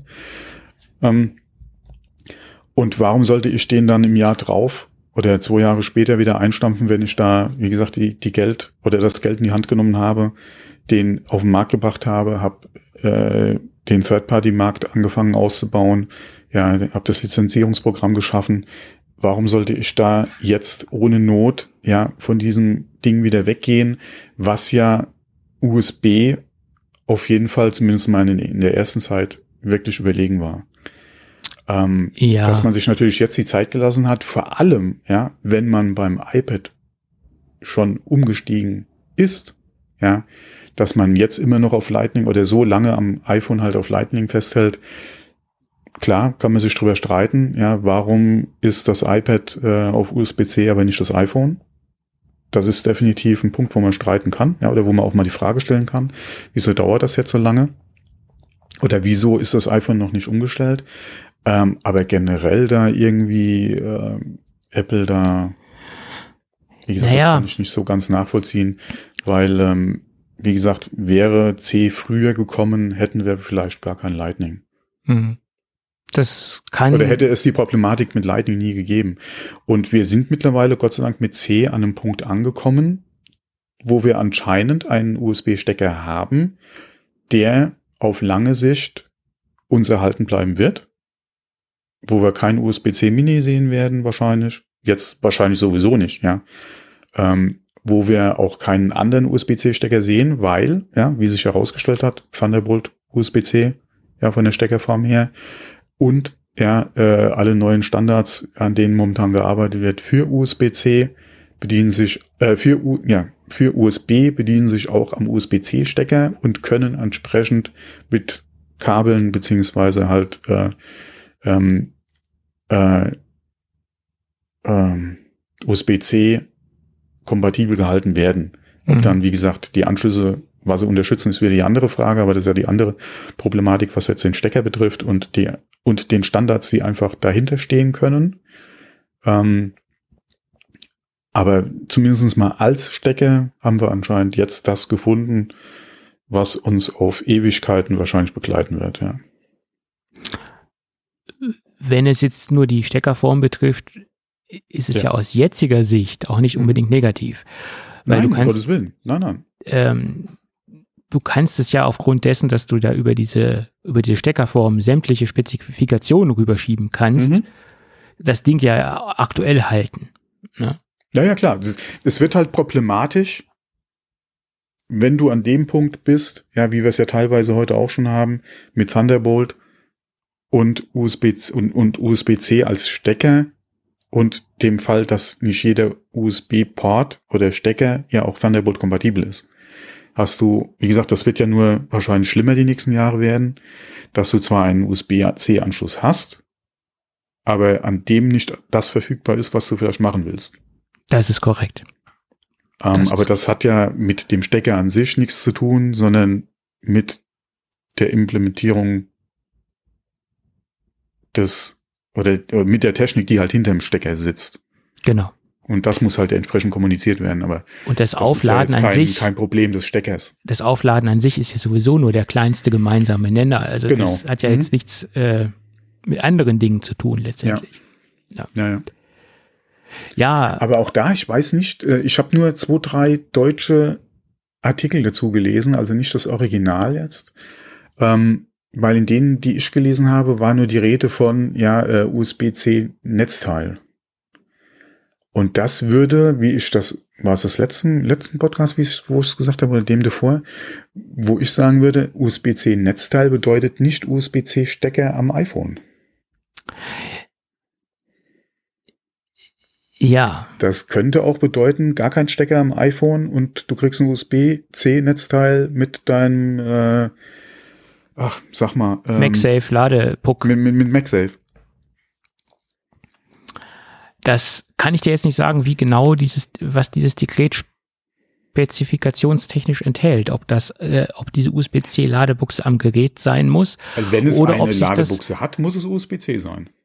Ja, dann schon. das heißt aber ja nicht, dass es eine haben muss. Keine Ladebuchse hat. Ne? Ja. Obwohl er ja auch gesagt hat, der Joswiak, eigentlich hätte ja Apple schon längst USB-C überall eingeführt, weil es ja nach seiner Meinung nur auf die Netzteile ankommt. Das war auch ein Argument, was er gesagt hat, ähm, dass sie schon jahrelang im Endeffekt äh, mit USB-C ja, unterwegs genau. sind. Letztendlich mhm. geht es ja nur um das Kabel, was dazwischen mhm. ist, zwischen den ja. jeweiligen Geräten. Mhm. Ähm, da die Kabel ja bei den heutigen Netzteilen nicht mehr fest vergossen sind, sondern an den mhm. Netzteilen mhm. abnehmbar sind. Das war auch mhm. ein Argument, was er eingeführt hat. Ja. Äh, dennoch hat er gesagt, äh, Apple würde sich an das Dekret halten, sie hätten ja gar keine andere Wahl. Äh, ja, und ob diese Lücke mit den mit diesen äh, Nicht-Buchsen am, ne, am Gerät zu haben, also nicht Ladebuchsen am Gerät zu haben, wirklich existiert, das kann ich ja nicht genau sagen.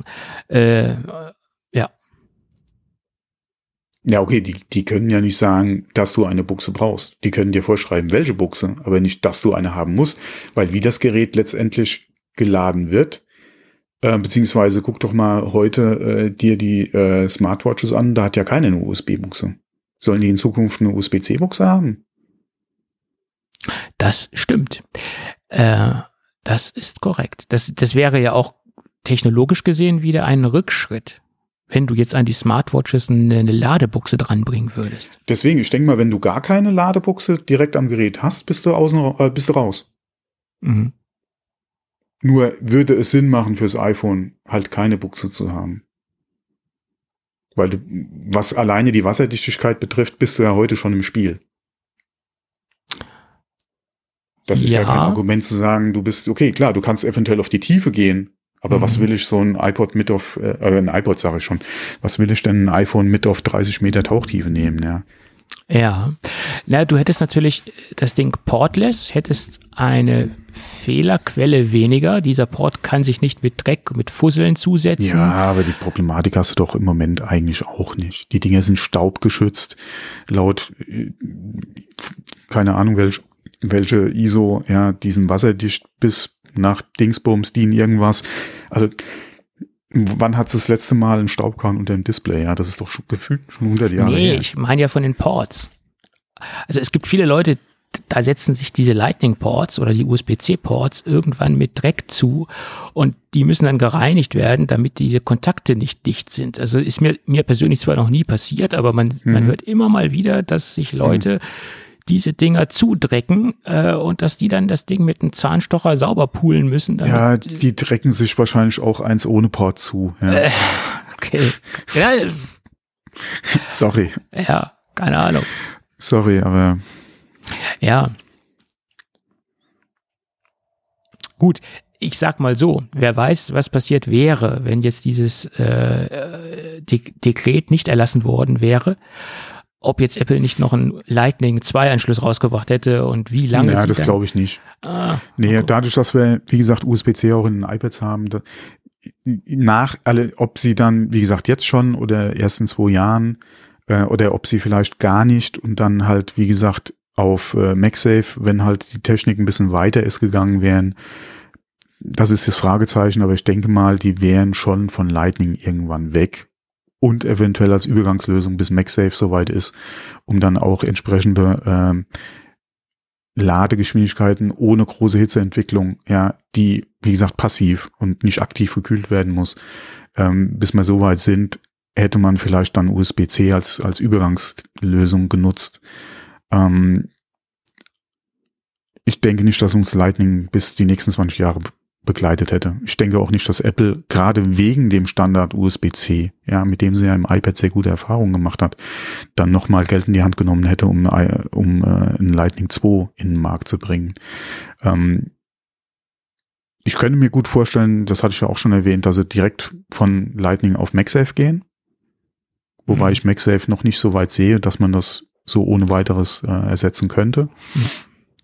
Ähm, beziehungsweise ohne die Nachteile halt einfach ersetzen könnte, weil die alleine die Ladegeschwindigkeit ist noch nicht so, wie man es eigentlich gerne hätte.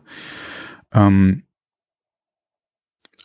wie gesagt, das hätte ich mir noch vorstellen können, aber alle Lightning 2, nee. Mhm. Ja, ich sag ja, wenn es nicht gekommen wäre, weiß ich nicht, keine Ahnung. Also USB-C meinst du jetzt? Oder ja, ja, wenn die, Dekret nicht Oder die Vorschrift. Wurde. Die Vorschrift halt, ne? Das nee, meine ich jetzt. Mm, nee, auch ohne Vorschrift. Selbst wenn sie jetzt äh, dieses Dekret nicht erlassen hätten, mhm. denke ich nicht, dass wir ein, iPhone, äh, ein Lightning 2 gesehen hätten. Mhm. Okay. Alle wenn neuer Anschluss, dann wäre Apple auch auf USB-C am iPhone gegangen. Mhm. Alle meine Überzeugung. Mhm. Gut. Ich wünsche mir auch, dass sie das mit dem nächsten iPhone machen. Ja. Ähm, weil gerade auch in Betracht auf das iPad eigentlich iPhone im äh, äh, Lightning im iPhone keinen Sinn macht. Ähm, hätten wir Lightning komplett noch in beiden, okay, dann wäre die Frage, ja, wann, wie kriegst du Apple dazu, ja, und machen sie es dann zu dem Stichtag etc. Ähm, haben sie es bis dahin dann umgesetzt. Aber da wir ja schon so lange auch beim iPad schon auf USB-C sind, ja. Mhm. Alle jetzt wird's Zeit beim iPhone. Oder aber ganz weg damit, ja. Aber das, alle ich, da ist MagSafe noch nicht so weit, ja. Ja, du weißt ja nicht, was, was jetzt noch kommen wird, MagSafe technisch. Was jetzt in der Planung und Entwicklung ist, ne? Das weißt du ja nicht. Also wenn man mal von dem ausgeht, was wir in dem Bereich Wireless Charging, also Induktionsladen ja im Prinzip, gerade sehen, welche Geschwindigkeiten wir erreichen können und wie das technisch gelöst ist, also sprich Lüfter, mhm. sehe ich nicht, dass Apple unbedingt jetzt so einen Vorsprung hat, vor allem mit den Erfolgen, die sie mit ihrer eigenen AirPower hatten. Mhm. Ja, du hast es gesagt. Ähm, sehe ja. ich nicht, dass Apple jetzt von heute auf morgen ja, kommt und da die Lösung hat. Mhm. Weil ein, ein MagSafe mit Lüfter, denke ich mal eher weniger von Apple. Ein iPhone mit, mit eingebauter aktiver Nein. Kühlung, glaube ich eigentlich auch eher weniger, ja, um mhm. das halt in den Griff zu kriegen beim Laden. Weil da habe ich nämlich äh, gerade ein Android-Gerät hier. Mhm. Äh, also die, diese super, alle über USB-C jetzt, diese super Ladegeschwindigkeit, er ist ja Hammer, ja. Äh, gefühlt äh, fünf Minuten auf 100 Prozent, ja. Aber da läuft ein Lüfter im Gerät. Hallo? Ja. Das kann ja nicht sein. Aber ich gehe ja mal davon aus, dass es auch mehr den Gaming-Kunden adressiert, was du da gerade da hast. Die, die, die Lüftung an sich, äh, ja, wobei musst du ja nicht nutzen unbedingt. Aber beim Laden schaltet sich die Lüftung ein. Klar kannst du die auch ausschalten, manuell, aber alleine zur Sicherheit ja, des Geräts ja, würde ich das nicht machen, gerade beim Laden nicht. Weil aufgrund der Ladetechnik, ja, und das ist ja, wie gesagt, dieses Ultra Fast Charging Blagedöns Standard irgendwas, macht das Sinn, dass das Ding gekühlt wird, Mhm. weil das wird wirklich warm. Ähm, aber dafür lädt es auch unheimlich schnell. Also wie gesagt, das sind ein paar Minuten und dann hast du das Gerät voll, ja. Das ist unglaublich. Also wie gesagt, es ist wahrscheinlich länger als, als ein paar Minuten, aber gefühlt geht das innerhalb von jetzt auf gleich, ja. Mhm. Du schließt das Ding an, machst dir einen Kaffee und dann ist es, also wie gesagt, gefühlt dann schon voll. Ja. Ja, ja, ja. Ähm, das sind schon Ladegeschwindigkeiten, die machen einen, oder die, die, die, die lassen einen da nicht sprachlos zurück, aber die, die zeigen, was andere halt machen können, Mhm. nur halt mit welchen Kompromissen. ja, ja, klar. Das ist jetzt kein Kompromiss, den ich jeden Tag haben wollte. Ja. Ja. Und ähm, wie gesagt, da denke ich, ist, äh, ist Apple auch mit ihrer MagSafe-Sache noch nicht so weit. Ja. Das, kann Das- ich mir nicht vorstellen. Könnte sein, ja. Und ähm, alleine deswegen denke ich mal, werden wir USB-C sehen. Ähm, rein vom Ablauf her müsste das nächste iPhone es noch nicht haben, Mhm. weil ja das äh, erst in Kraft tritt danach und alle Geräte, die ja vorher released werden, brauchen es ja noch nicht. Mhm. Ähm, inwieweit das allerdings Si- Sinn machen würde, das dann nochmal so auszusitzen. Also das wäre dann schon Äh, nicht und, dreist, aber das wäre dann schon ein, ein Apple, was dann wirklich irgendwo angepisst wäre. und ob sie sich dann wirklich den, den großen Unmut der Kundschaft äh, auftun, aufhalsen wollen. Wieso Unmut? Ich denke, ähm, die meisten Kunden haben damit kein Problem. Ja, vielleicht ist das auch wieder nur so in unserer Filterbubble, dass wir da ein Problem mit haben. Ähm, in der breiten Masse wahrscheinlich gar nicht so das Problem. Das kann gut sein, ja. Weil die Frage ist doch, wie viele Leute, äh, okay, je nachdem, wie aktuell du halt mit Hardware unterwegs bist, ähm, hast du wahrscheinlich oder könntest du einen Laptop haben, der schon USB-C hat und würdest eventuell mit dem dann auch dein iPhone laden wollen können. Ja, Das also, ja, aber ansonsten also dass du einen Laptop hast mit USB-C ist schon recht wahrscheinlich. Relativ wahrscheinlich, Schon lange ja, bei ja. Apple, das Mhm. wurde schon lange eingeführt. Und, nee, ich, nicht nur Apple. Ich meine, iPhone-Nutzer sind ja auch Windows-Nutzer. ja, okay, gut, so weit habe ich jetzt gar nicht gedacht. Okay, hast du recht, ja, ja. Ähm, wie gesagt, ist halt die Frage. Ich denke mal, dass der Anteil von USB-C in dem Bereich schon relativ gut ist oder hoch ist, ja. Ähm, Marktsättigung denke ich mal noch lange nicht, aber wir sind da, denke ich mal, auf einem guten Level. Also da gibt es schon einige, die USB-C da hätten. Aber würdest du dein iPhone an dein Laptop-Netzteil ranhängen? Oh Gott, das ist ein USB-C-Stecker, warum nicht? Ja.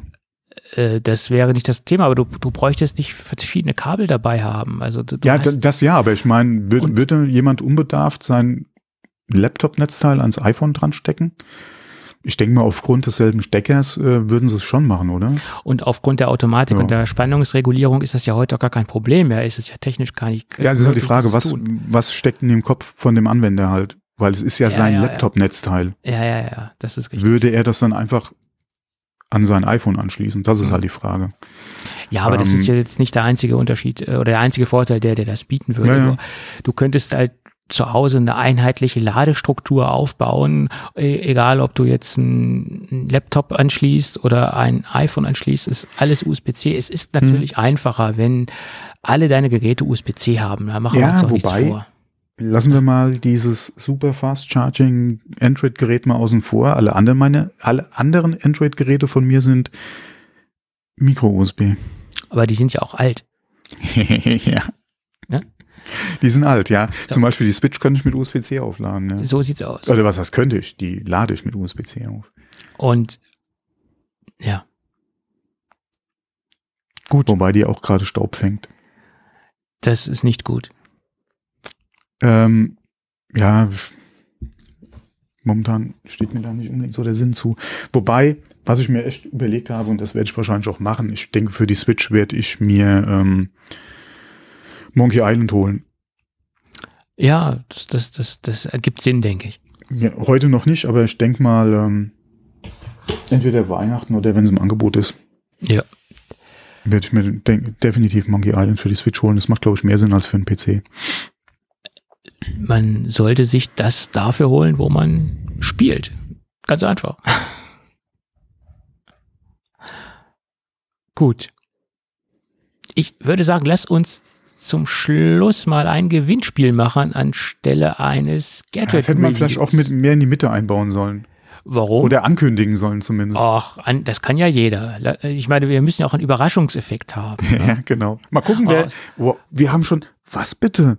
Zwei Stunden dürfen jetzt, dürfen jetzt geknackt sein. Was hatten wir vor der Aufnahme gesagt? Mal gucken, ob wir was zusammenbekommen. Lass uns mal gucken, dass wir eine Stunde voll kriegen. Äh, so sieht's aus. Kaum hat man mal ein bisschen Zeit, dann macht man auch mal ja, ein, unglaublich, wenig, unglaublich, ein wenig längeren ja. Podcast. Kein Wunder, dass die Katze am Meckern ist, ja. Die hat aber schon vor einer Stunde gemeckert, also das muss ja, man dazu sagen. Ja, ja, genau. Und jetzt ist sie weg. Ich hoffe nicht, dass sie irgendwie ja, wird im Bett liegen. Gut.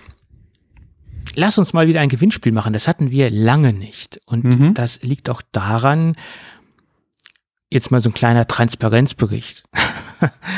Äh, wir bekommen ganz oft Anfragen, wollt ihr nicht was verlosen, wollt ihr nicht das verlosen, wollt ihr nicht jenes verlosen? Und das muss ich zu 99,9 Prozent ablehnen, weil es sind ja, Ich wollte sagen, das, der, der, der Tobi bellt das immer alles sich. Nein. Das geht nicht. Das muss ich zu 99,9 Prozent ablehnen, weil es erstens Produkte sind, die ich noch nie im Leben getestet habe. Das hätte man ändern können, indem man das Produkt vorher testet, was man verlost. Aber es ist mir ehrlich gesagt auch ein bisschen zu blöd, irgendwelche günstigen No-Name äh, Accessories zu verlosen, die ich erstens selbst im Podcast nicht vorstellen würde, ähm, weil es meinen Qualitätsansprüchen nicht Genüge trägt. Und dann sehe ich es auch nicht ein, solche Produkte unserer Hörerschaft zu verlosen und diesen Firmen in irgendeiner Weise eine Plattform zu bieten. Also wenn ich was verlose, dann sollte es ein, ein Produkt sein oder ein Hersteller sein, den ich gut kenne und wo ich die Produkte auch schon im Podcast besprochen habe und nicht nur mal ein Produkt besprochen habe, sondern mit denen ich auch schon jahrelang äh, zusammengearbeitet habe oder mit denen wir auch schon zusammengearbeitet haben, äh, wo man sagen kann, das sind qualitativ hochwertige Produkte, denen habe ich in Form einer äh, Produktreview sowieso schon eine Plattform gegeben. Also warum soll ich nicht auch mal der Hörerschaft was zurückgeben und deren Produkte verlosen. Und so ist es jetzt auch mit der Firma Nomad passiert. Nomad-Produkte haben wir schon sehr oft besprochen. Ich habe mal in meine Statistik geschaut.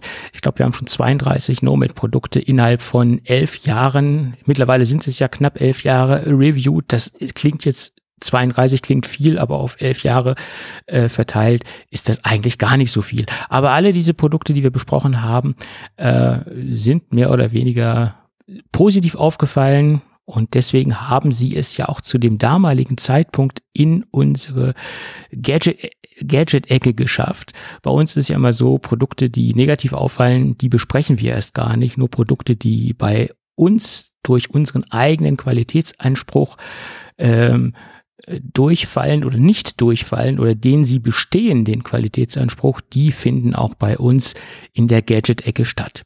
So, und so handhaben wir das auch bei unseren Produkten, die wir verlosen und die wir an die Hörerschaft weitergeben möchten. Äh, kurzum, äh, Nomad hat angefragt, ob sie nicht was bei uns verlosen dürfen. Tja, habe ich gesagt, machen wir doch, wenn es was Anständiges ist. Und wir haben da so ein kleines Paket zusammengestellt. Äh, in erster Linie geht es um eine, ein, ein Charging Package und es gibt noch ein kleines Goodie obendrauf äh, von Nomad. Aber wir fangen mal an mit der Nomad Base Station Hub in der Apple Watch Edition. Also es ist quasi das Topmodell, was man in dieser All-in-One äh, Lade Ladestationen so bekommen kann. Bedeutet, wir haben die Möglichkeit, einmal die Apple Watch aufzuladen. Äh, Nomad verbaut da den Original Apple Ladepuck. Der wird dort im Gerät mit verbaut, wie es auch marktbegleitende Hersteller machen. Äh, und wir haben einmal eine QI-Ladefläche, wo wir dann die AirPods äh, Pro laden können, wo wir dann ein iPhone drauflegen können, also wo wir dann noch zusätzlich zwei QI-fähige ähm, Geräte aufladen können. Aber wie es der Name schon sagt, das ist die Station Hub. Hub bedeutet, wir haben auf der Rückseite noch zwei Ausgänge bedeutet USB-C-Ausgang und ein USB-A-Ausgang. Da können wir dann noch diverse andere Geräte per Kabel aufladen. Ähm, somit haben wir so eine kleine zentralisierte Ladestation. Die haben wir auch im Grunde schon mal bei uns im Podcast ausgiebig besprochen. Da war es eine andere Edition, da war es jetzt nicht die Apple Watch Edition. Grundsätzlich ähm, unterscheidet die sich halt nur darin zu der besprochenen Version, äh, dass jetzt dieser Apple Watch Ladepuck dazugekommen ist. Das Ding ist ein sehr massives Unibody äh, Aluminium äh, Korpus Design sozusagen. Äh, das Ladepad ist mit Leder bezogen und da wird dann quasi äh, die werden dann quasi die QI Geräte draufgelegt. Ähm, ja, High-End Verarbeitungsqualität äh, von Nomad, wie wir es quasi bei allen Produkten gewohnt sind. Ähm, preislich kann ich es jetzt nicht ganz so stark einordnen, weil es schwankt so ein bisschen. Äh, aber es liegt deutlich über 150 Euro. Also das Ding äh, hat schon einen, einen sehr hohen Wert. Äh, da hat Nomad schon mal in das ganz oben, oben Regal gegriffen und nicht in die kleinen Kleinkramkiste. Ähm, dann geht es weiter mit einem Nomad Kevlar Universalkabel. Universalkabel bedeutet, wir haben hier erstmal ein sehr hochwertiges äh, Kabel, was die Isolierung beanlangt. Ähm, also Kevlar ummantelt und auch ähm, auf höchste Strapazierfähigkeit ausgelegt, das Ganze. Und universal ist ja Programm. Wir haben einmal USB-A als Anschluss, wir haben einmal USB-C und wir haben Micro-USB und wir haben Lightning. Also wir haben jetzt ein universal Aufladekabel, was Sie noch oben drauf packen.